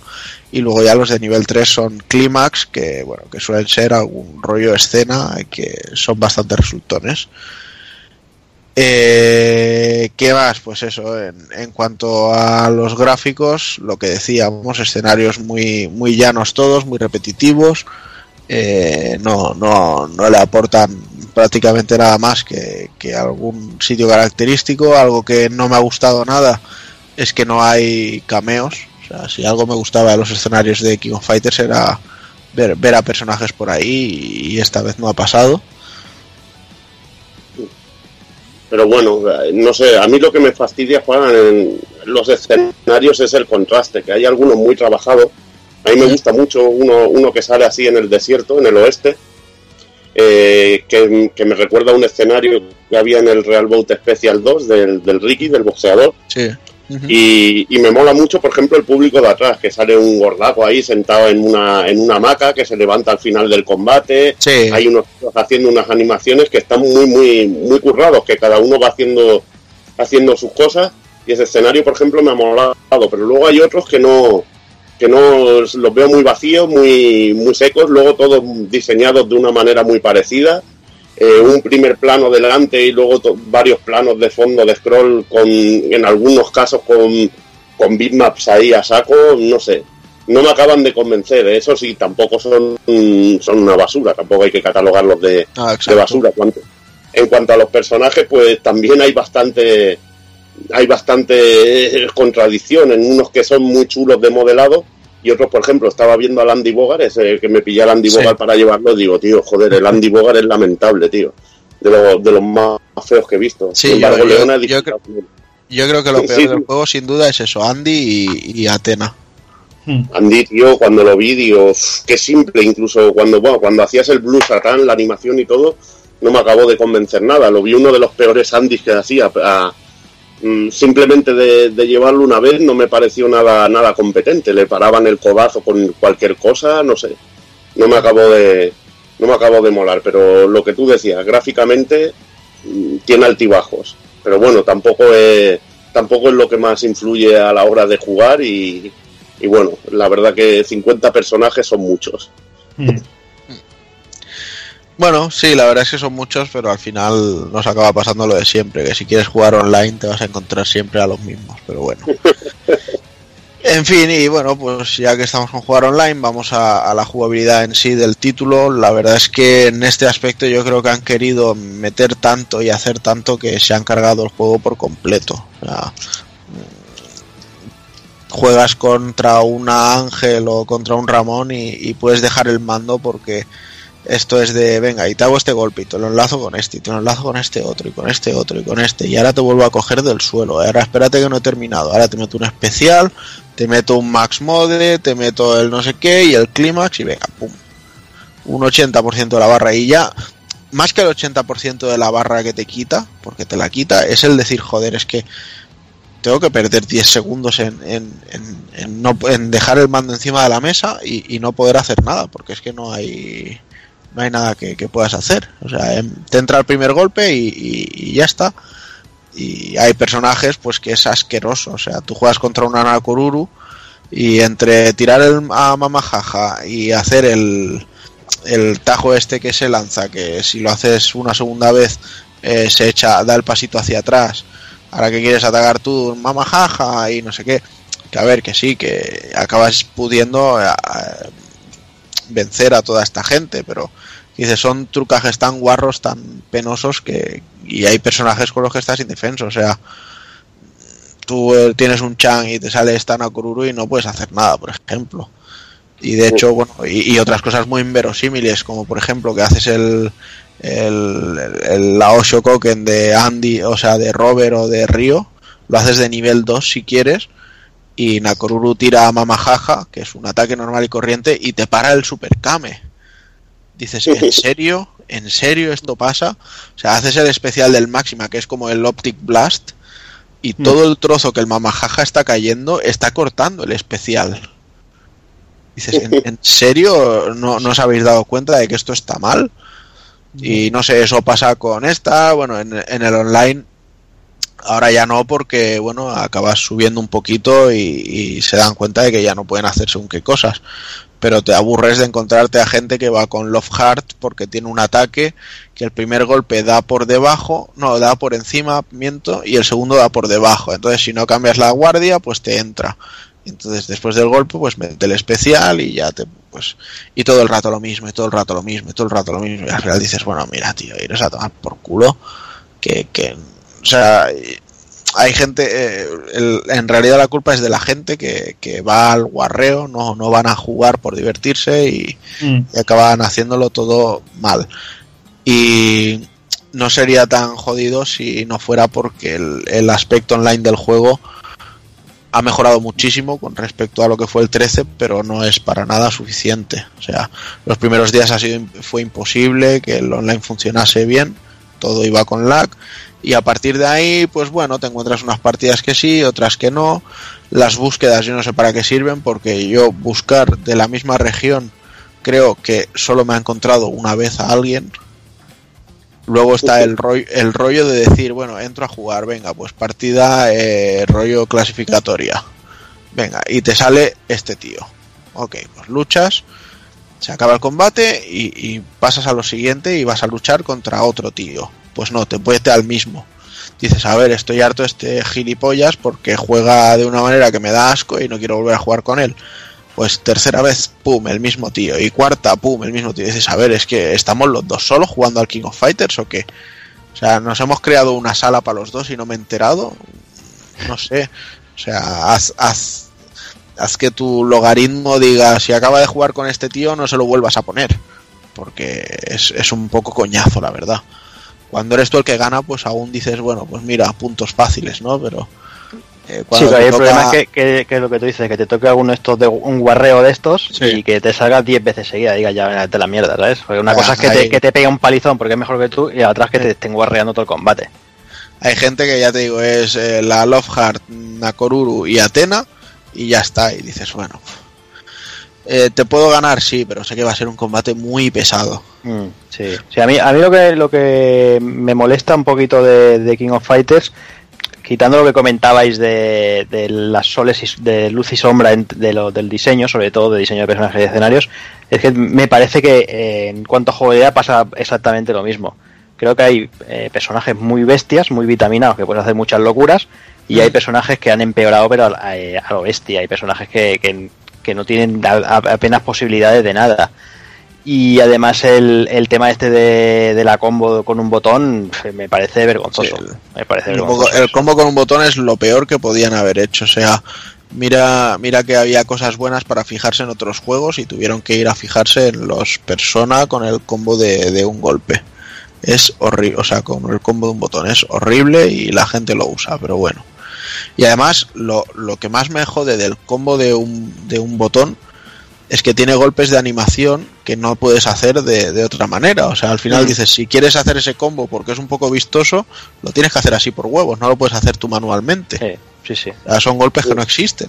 Pero bueno. Esa es la manera a lo mejor de acercarle el juego a alguien que no suele jugar a juegos de lucha, ¿sabes? Que le sea sencillo eso, aporrear el puñetazo débil y ver que pasan cosas. Pero sin Bueno, embargo, pues, pues esa persona no. que no juegue partidas clasificadas, por ejemplo, o sea, Ya, desactiva esa opción en, en el modo de juego en el que ya te estás arriesgando unos puntos y cosas así. mm, Eso sí, lo sí. tenía. Eso lo tenía el Capcom versus SNK2, que estaba el Easy Operation, que tú podías Sí. hacer un especial dando una dirección y todo eso, y tú si jugabas partidas online podías seleccionar directamente que ese tipo de jugadores no te saliera, No te saliera. el que usaba el Sí. Easy Operation. Y eso era, era bastante sencillo, pero bueno, aquí de la manera que lo han implementado, pues la verdad que es muy feo. Luego hay otras cosas que creo que son aciertos, lo de petar bola y tener todos los especiales aumentados, a mí es una cosa que me mola mucho, tirar por ejemplo el abanico a la May y que haga un golpe y luego rebote y te caiga en la cabeza, son cosillas que me molan y todos los movimientos especiales aumentados, un Sorryu que es más bestia Sí. y cositas así, eso me, me ha resultado chulo, lo de poder, bueno, que recuperamos lo de rodar y muchas cosas, muchas tradiciones y, y cosas que, y, y todos los tipos de salto que tiene el, el King of Fighter, que como siempre yo digo que es un juego que es de ir al ataque y es lo que es lo que facilita. Y lo que hablaba Jordi, sobre todo, yo me lo encontré jugando ayer unas partidas con los colegas que me cogía el Chan, tío, y es de los peores Chan que he visto, tío, porque Sí, haces Chan, el ver. de la bola, tío, y es Eh. feísimo, es que tarda un siglo, tío, en la Sí, bola, sí. la animación, y antes te ver, sí, agobiaba. que, sí que es verdad que Chan antes estaba demasiado cebado. O sea, Claro. pero Pero, ahora, ahora es una, una absoluta inutilidad. una inutilidad, tío, y yo lloraba, tío, digo, joder, con lo que molaba rayar con esto, tío. Sí. Que está guay que metan 50 personajes, pero deberían de pulir un poco más el, el aspecto jugable de, de, por lo menos de la mayoría de los que ya le va a echar la gente el cable. Claro, es que, es que antiguamente era así, o sea, podía tener, pues eso, 35, 38, 40 personajes, que ya eran muchos en aquella época, Mm, pero todos estaban perfectamente balanceados. claro. O sea, tú podías jugar con Benimaru o con Chang o con Choi o con quien te saliera de la pija, que si sabías llevarlo, si aprendías a utilizarlo, podías luchar contra cualquier enemigo y viceversa. ¿sabes? Y, y aquí pues da la impresión de que eso no pasa. O sea, hay personajes que para el online mejor los olvidas. Y entonces dices, Además está, está lo que yo me he quejado desde el primer día, que te lo expliqué a ti, que no sé si soy yo que soy inútil, pero ahora te pegan un barrio, tú te defiendes y, de- y depende del personaje, no tienes cojones de devolverle el barrido. sí, Le da, sí, le sí. da tiempo, dos vidas de volver a cubrirse. sí, o, o de, sí. o de meterte una combo detrás, que, tiene- que también dice, vaya, también manda Sí, cojones. esto también dice mucho del, del lag y todo del que tiene el online, pero bueno. Mm. Que de hecho es eso, o sea, hay partidas que las juegas a dos frames en, el online y se hace horrible. eh, partidas que después de sufrirlo, eh, cuando te va a cargar el último personaje, pues se queda el juego bloqueado. Y dices, hostia, ¿en serio? Y, tienes que además que apagar el juego porque es que no reacciona. Luego el, Rage Kit que no penaliza en nada. Decimos, bueno, eh, tiene cosas que a otros juegos les hemos puesto el santo en el cielo y aquí pues Oh, bueno, pero es que es el King of Fighters, vamos a perdonárselo. No, quiero que el King of Fighters esté perfecto también y, y- son cosas que, que quiero que arreglen. O sea, metieron un parche y sí que es cierto que no tardaron ni una semana. Y que el online ha mejorado muchísimo, sí, pero todavía tiene muchos muchos bichos y, y tienen que pulirlo más. Sí, pero bueno, es eso, están a tiempo aún de, de meterle ahí mano bien, de mejorar cosas, de coger feedback de la gente que está metiéndole caña al online, jugando y tal, y, y pulir aspectos que yo creo que se puede mejorar bastante. Eso espero que hagan, porque la verdad es que después del, del, del primer parche han hecho un, un silencio de micrófono de estos y no hemos Eh, vuelto a saber nada de ellos. Es que eso es, eso es, eso es lo malo, eso es lo malo, que no, que no están en comunicación así muy permanente con la comunidad, ¿no? Que dice, no, pues estamos, aunque te digan, estamos eh, trabajando en ello justo en este momento y, y, y un temario de esos, ¿no? Es en plan, claro, ante el silencio te pones nervioso, en plan, hostia, pero lo van a arreglar para mejorar, sí, ¿no? Nos vamos a comer esta mierda. Entonces, claro, no, no mola. Pero bueno, yo confío en que le metan mano y que, que se mejore el tema, porque aparte son cosas que se pueden mejorar más o menos fácil. Sí.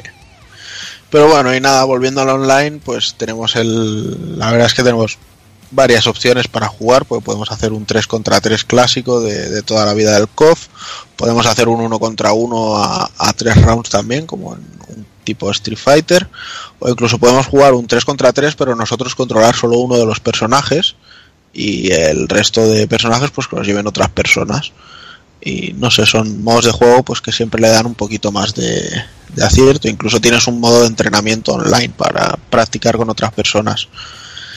Luego, Y, y perdona que te corte, a vosotros nos toca los cojones que tanto con este como con Street Fighter 5 para jugar online tengas que llevar el, el equipo predefinido. ¿Qué pasa? Que ahora ya no se puede no se puede programar que cuando tú entres a un combate elijas tu puto personaje. sí, me, me toca mucho la Es picha. que me parece, me parece muy absurdo. De, de todas Sí. maneras, además, me parece absurdo porque cuando es en partidas de, de clasificatorias es Sí. bloqueado.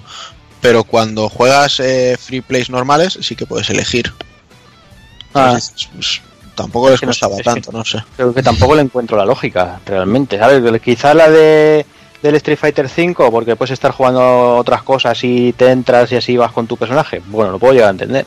Pero aquí, que no te pueden entrar, que tienes que entrar por huevos a- Sí. al, al modo online, lo veo absurdo eso de elegir el equipo. Además, creo que puedes hacer tres combinaciones, pero luego no sé si se pueden cambiar durante. Sí, las puedes cambiar, pero en la pantalla de elegir, o sea, de elegir si quieres buscar partida o no, o sea que tampoco, Claro, por eso, que es un poco tampoco ganas mucho. No sé. Pero bueno. Y lo que sí que tiene bastante bien, que bueno, pues es lo que siempre nos ha dado King of Fighters, es a nivel de modos offline. Bueno, primero, a- antes de meternos con la historia, pues eh, tenemos una serie de, de opciones para jugar en, en modo desafíos, que me han decepcionado bastante, la verdad, porque decíamos de los desafíos del Street Fighter V que eran fáciles, pero es que los de este son todavía más, o sea, es desafío 1, haz un gancho y una técnica. Desafío 2, un gancho, la técnica y la cancelas en especial. Desafío 3, gancho, técnica, especial, especial nivel 2. Desafío 4 y así. O sea, no, no, no tienen más. Hay alguno que se te complica un poquito, pero de Sí, que un poquito de timing o lo que sea, pero que no, no tiene, nada. no tiene gra- gran complicación, vaya. Y tenemos pues eso, 5 por personaje, que nos sirven para aprender algunos combos, pero poco más.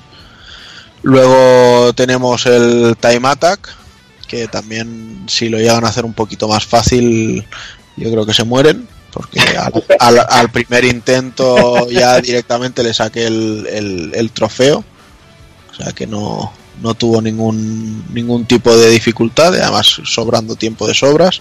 Es que no mola, no, no, no mola porque aparte juegas y, y es que te sientes tú retrasado mental, ¿sabes? Porque es Sí. que sueltas el mando, tío, y es que no hacen nada, tío. ¿sabes? Es que es en plan, mm, me aburro, ¿sabes? O sea, no puede ser.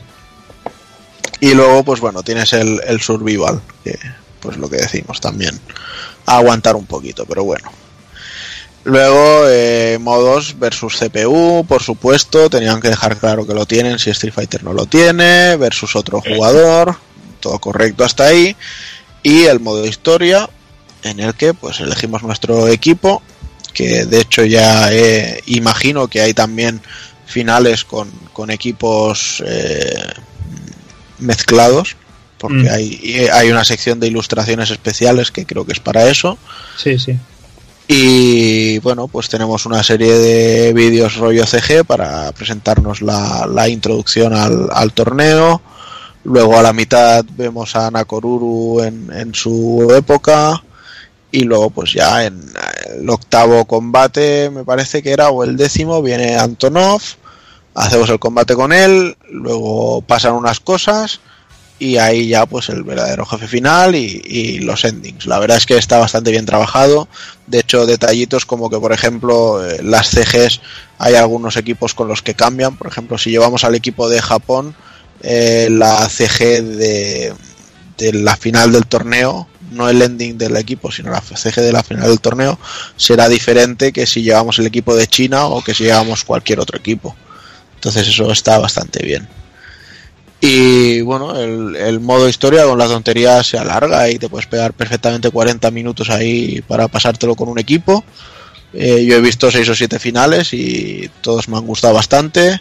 El que no, el que no le da mucha carga, pues al menos es bastante cómico y entretenido. y siempre aparece algún personaje que no te esperas por ahí y no sé, bastante bien. La verdad es que es un modo de juego que te, que te invita a que sigas eh, pasándotelo con otros equipos. Y bueno, y sobre todo desbloquearemos un montonazo de, de contenido eh, a nivel de ilustraciones, eh, voces, pruebas de sonido, etcétera, etcétera. O sea, prácticamente cada combate que hagamos en, en modo historia nos va a desbloquear ilustraciones. Prácticamente cada combate que hagamos en el online nos va a desbloquear un título. Miles. Y, y así, entonces al final tienes una librería de, de extras en la que puedes ver un montón de cosas. Además, todos los. Las ilustraciones, las ilustraciones, por cierto, muy bien escaneadas y muy bien, Sí. muy limpias. ¿eh? Sí. Están increíbles, tío. Sí, sí. Están increíbles. La, la verdad es que da gusto. Chapó en, chapó en ese aspecto y, y chapó porque a veces incluso es decir, "Bah, solo porque quiero desbloquear las ilustraciones, pues voy a, a jugar. O sea, Ahí hay está. gente a la que le encanta entrar a todos estos modos. Yo luego, con lo que lloré, Juanan, es que me lo pusieron allí. Allí ya te sale la música del juego, ¿no? Que la vas también desbloqueando. Sí. Y hay un detallito muy genial, que es que hay músicas de rivales. Sí, Y, sí, y- exacto. Y, bueno, eh, yo aluciné cuando escuché la de el arrange del El King contra el Ah, Khan, lloré, me hice polvo. Está el de Gis, que es brutal, pero es que ese de, de COP 96, ajá. el de, el de Corea, tío, pero la hostia, el arrange, Sí, no, hay- increíble. realmente uno, uno de los aspectos en los que más me ha sorprendido este King of Fighters es en las músicas. Sí. O sea, tiene ya no solo los, los temas de rivales, sino, por ejemplo, el, el stage que comentabas antes de Fatal Fury, que es eh, rollo desierto con el bar de carretera y tal. La música queda genial. Es, es, tiene, es, es una música que es para ese escenario. Y, que además pega mucho con, con el equipo de Fatal Fury, en, mi opinión. La del Kyoku en Ryu, lo, tres cuartos de lo mismo. La del equipo de K también, el, el Arashino Saxofón también, la nueva versión, o el Neo Esaka, o sea, creo que han hecho un trabajo excelente con, con, con la banda sonora de este juego. Sí, sin duda. El apartado musical mola un montón porque eh, tiene un montón de respeto por la saga en sí. O sea, se le nota. Eh, Es lo que tú dices. Escuchas eh, el Arashino saxofón de Yori y, y es que, pese a no ser igual, pues eh, dices tú, joder, te sientes ahí guay, como en casa, ¿no? Diciendo así, sí, y, y encajan perfectamente con los escenarios. eh, muy cuidado el rollo musical, eh, muy, muy, muy cuidado. Y no sé, poco más creo que se puede decir de este juego. La verdad es que la sensación es eso, es un poco agridulce porque me gusta, eh, tengo muchas ganas de, de seguir jugándolo, pero tal y como está, pues me, me frena porque a veces me, me frustra. Entonces, pues por suerte en este caso no pasa como en el Street Fighter y tengo muchas opciones offline como para ir aprovechándolas y, las voy haciendo. Mm, espero que sigan mejorando en, para futuras entregas y, poco más. Un King of Fighters a la altura de lo que esperábamos. No nos vamos a engañar, o sea, a estas alturas no esperábamos un, juego que fuera a ser eh, el, el- nuevo, la nueva llegada del Mesías y, y- y yo creo que incluso ha superado esas expectativas que teníamos pero que tiene mucho camino que recorrer si, si quiere llegar a más gente y por supuesto si quiere competir con, con los juegos que hay ahora mismo. Lo peor, pues sin duda, es el, el tema del Max Mode con los combos, bueno, estas cosas que metieron con el 12 y el 13, sobre todo con el 13, o sea, para mí los combos en un King of Fighters son algo más directo, un combo quizá cuatro o cinco golpes y la técnica que pues te deja lo suficientemente alto como para que te pueda meter este especial, pero solo este. O sea, si quiero hacer otra cosa ya me tengo que buscar otra combinación. Pero aquí es que entra todo y combina todo y si no utilizas los movimientos X para enlazar todavía más. Y no sé, hacen unos combos demasiado largos mm, que creo que rompen un poco el, dinamismo este del toma y daca de, de este juego. Al menos de, de lo que para mí siempre ha sido.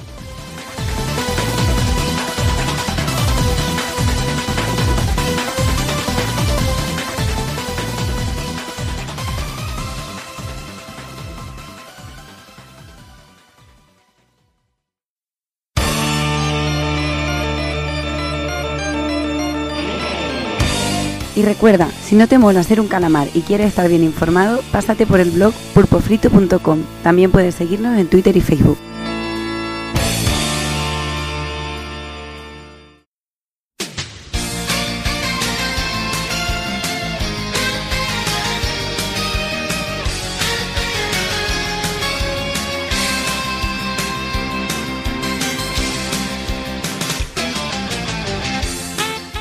Pues nada, hasta aquí un programa más, eh, un programa bueno bastante cargadito de, de sobre todo de noticias y ya poco más nos queda que despedirnos de aquí del personal, así que empiezo despidiéndome, señor Daniel San. Pues nada, muy bien. Yo aquí que miro un huequito y ya me tiré de cabeza para rajar un poquillo sobre todas estas novedades, ferias y demás. Y muy rico, oiga. Y nada, en dos semanitas parodios. Sí, sí, sí. Hay terribles ganas ya de, de hincarle el diente a, a la saga Parodius en, en el retro, que, que hay mucha chicha que cortar ahí, mucho juego, mucho vicio, alguna contratetilla y gusta mucho, gusta mucho. Ahí. Pues nada, Dani, hablamos en dos semanitas. Venga, chao, chao. Y venga, me espero también el señor Rafa Valencia.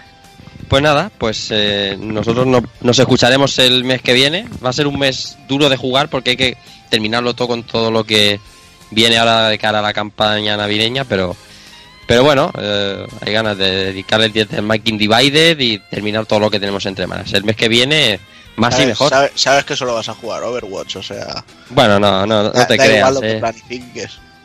No te creas, eh, no te creas. eh, hay tiempo, hay tiempo para todo, pero sí que es verdad que Overwatch es un auténtico roba, roba tiempos y roba vidas. Y me- mi casa me miran ya un poco mal y Hazard me mira, Hazard me mira mejor.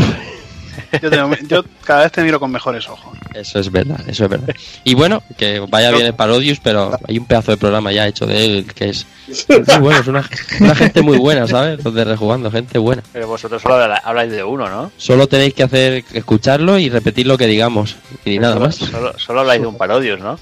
Sí, sí, sí. Eso, eso es de aficionado de hablar de un juego, tío. Sí, sí, sí, nosotros vamos al, al retro baratero, el, Claro. del New Retro. Aquí hay que hacerse de 5 horas de programa como mínimo, hombre. Claro que sí. claro que Ya sabes tú que aquí hasta que el cuerpo aguante. sí. Venga, chavales. Pues nada. Rafa, hablamos en un mesecillo. Venga, ya me despido, señor Hazard, que tiene prisa por enchufar Overwatch, que creo que está cargando ya. No, no, bueno, ya está instalándose porque como he, eh, he borrado todo. Y nada, he oído eh, Parodius, pues no sé, si queréis me desempolvo el Otomedius Gorgeous y el Otomedius Ex- Excellent, que los tengo por aquí al lado. Le doy una- unos vicios y si queréis pues os hablo un poquito en el, en el retro. Bueno, si te apetece, de ya ellos. sabes que no hace os falta hago, si queréis... No, bueno, si necesitáis también que os haga unos gameplays para Pulpo Frito TV, para, para que lo quiera ver que no lo haya visto, pues, pues nada, pues por ahí estarán. Pues claro que sí. Ahí, ahí. Sí me gusta, eh, hoy está aplicado el Hazard, míralo. Muy bien. Sí, lo digo para que todo el mundo piense, hostia, Hazard tiene, tiene idea, parece que no, pero sí. Pues Sí, no, sí, luego, luego aquí me voy a ir al Overwatch, o sea que... ¿Acaso lo Lo, lo contéis conmigo, pero que sí, que sí. Hola, Que muy bien. Hablamos de aquí, bueno, si te apuntas en dos semanitas. Sí, sí, me apunto. Y si eso, desempolvo también la Game Boy Tocho y el Parodius que también lo tengo por ahí el cartuchito. Y también. si Venga, que ya vale sacarse a chorra. Eh, coño, para algo que tengo retro, tío. Para algo que, que abro el armario, tío, y digo el otro día, wow, esto huele a rancio, tío. y Era el Parodius. Qué cabrón. Bueno, nada, estaba Illusion of Time. Qué cabrón, qué cabrón, chaval. En fin, A la pues hora de eso, tocar al Uber- Rata. hablamos en breve. Y venga, me despido también del señor Takokun. Pues venga, chicos, ya un programa más. Ya nos acercamos al quinto aniversario del podcast. Nos quedan un par y poco más. Con ganas de coger el Parodius. A ver si ahora puedo empezar a tocar los juegos en estos días y, y darles caña porque siempre me gustó la saga y me apetece estar on fire para el programa. Y poco más que decir, solo que eso, que ya nos, nos vemos en Retro Barcelona, nos vemos las caras allí, todo el que quiera pasarse. Eh, le dibujaremos un pene nuevo a Daniel San, con más rico. venas que el anterior. Y ya sabéis, esperamos allí estar con, con nuestro nuevo libro. Que aquí he hecho Y- yo uno, un artículo, ¿eh? uno, uno. Bueno, que puedo firmar. Y, y poco más que decir que, que muchas gracias por escucharnos y nos escuchamos en el próximo. Pues venga, Takokun, nos vemos en breve. Y ya me despido, ya me despido, señor Evil. Oye, yo venía aquí a hablar de mi libro, ¿eh? No. Nada, ya, ya que acabamos ya las obligaciones con tanto libro que yo tengo sobredosis, pues nos dedicaremos a jugar un poco, que, que ya hay ganas. Y bueno, creo que empezaré con el recore, le daremos caña y alguna cosita más que tengo por ahí pendiente que se me ha ido acumulando, pero la verdad que bastante, bastante faena, bueno, faena, pero esta es de la que te gusta, de, de disfrutar. Y nada, nos vemos, nos vemos en el Parodius y a ver de, y hablaremos de, de muchas cosas, muchas curiosidades y, y sobre todo mucho cachondeo que destilaba la- las creaciones de Konami. Claro que sí. A. Venga, nos, ve- nos vemos. Y bueno, ya un poco más, eh, como decía Takokun, nos vemos eh, seguramente por Retro Barcelona, esos cuatro días estamos por allí haciendo charlas, haciendo programas, estaremos por allí con los libros dando por saco, estaremos dibujando lo que haga falta y diciendo tonterías, eso seguro. Eh, y no, no- no olvidéis que tenéis el blog, tenéis el canal de, de YouTube para, bueno, para, para, para perder el tiempo si os apetece. Y lo dicho, de aquí dos semanitas aproximadamente volvemos con, con Parodius. De aquí un mesecito o antes volveremos con el, con el 59 de, de Pool Podcast.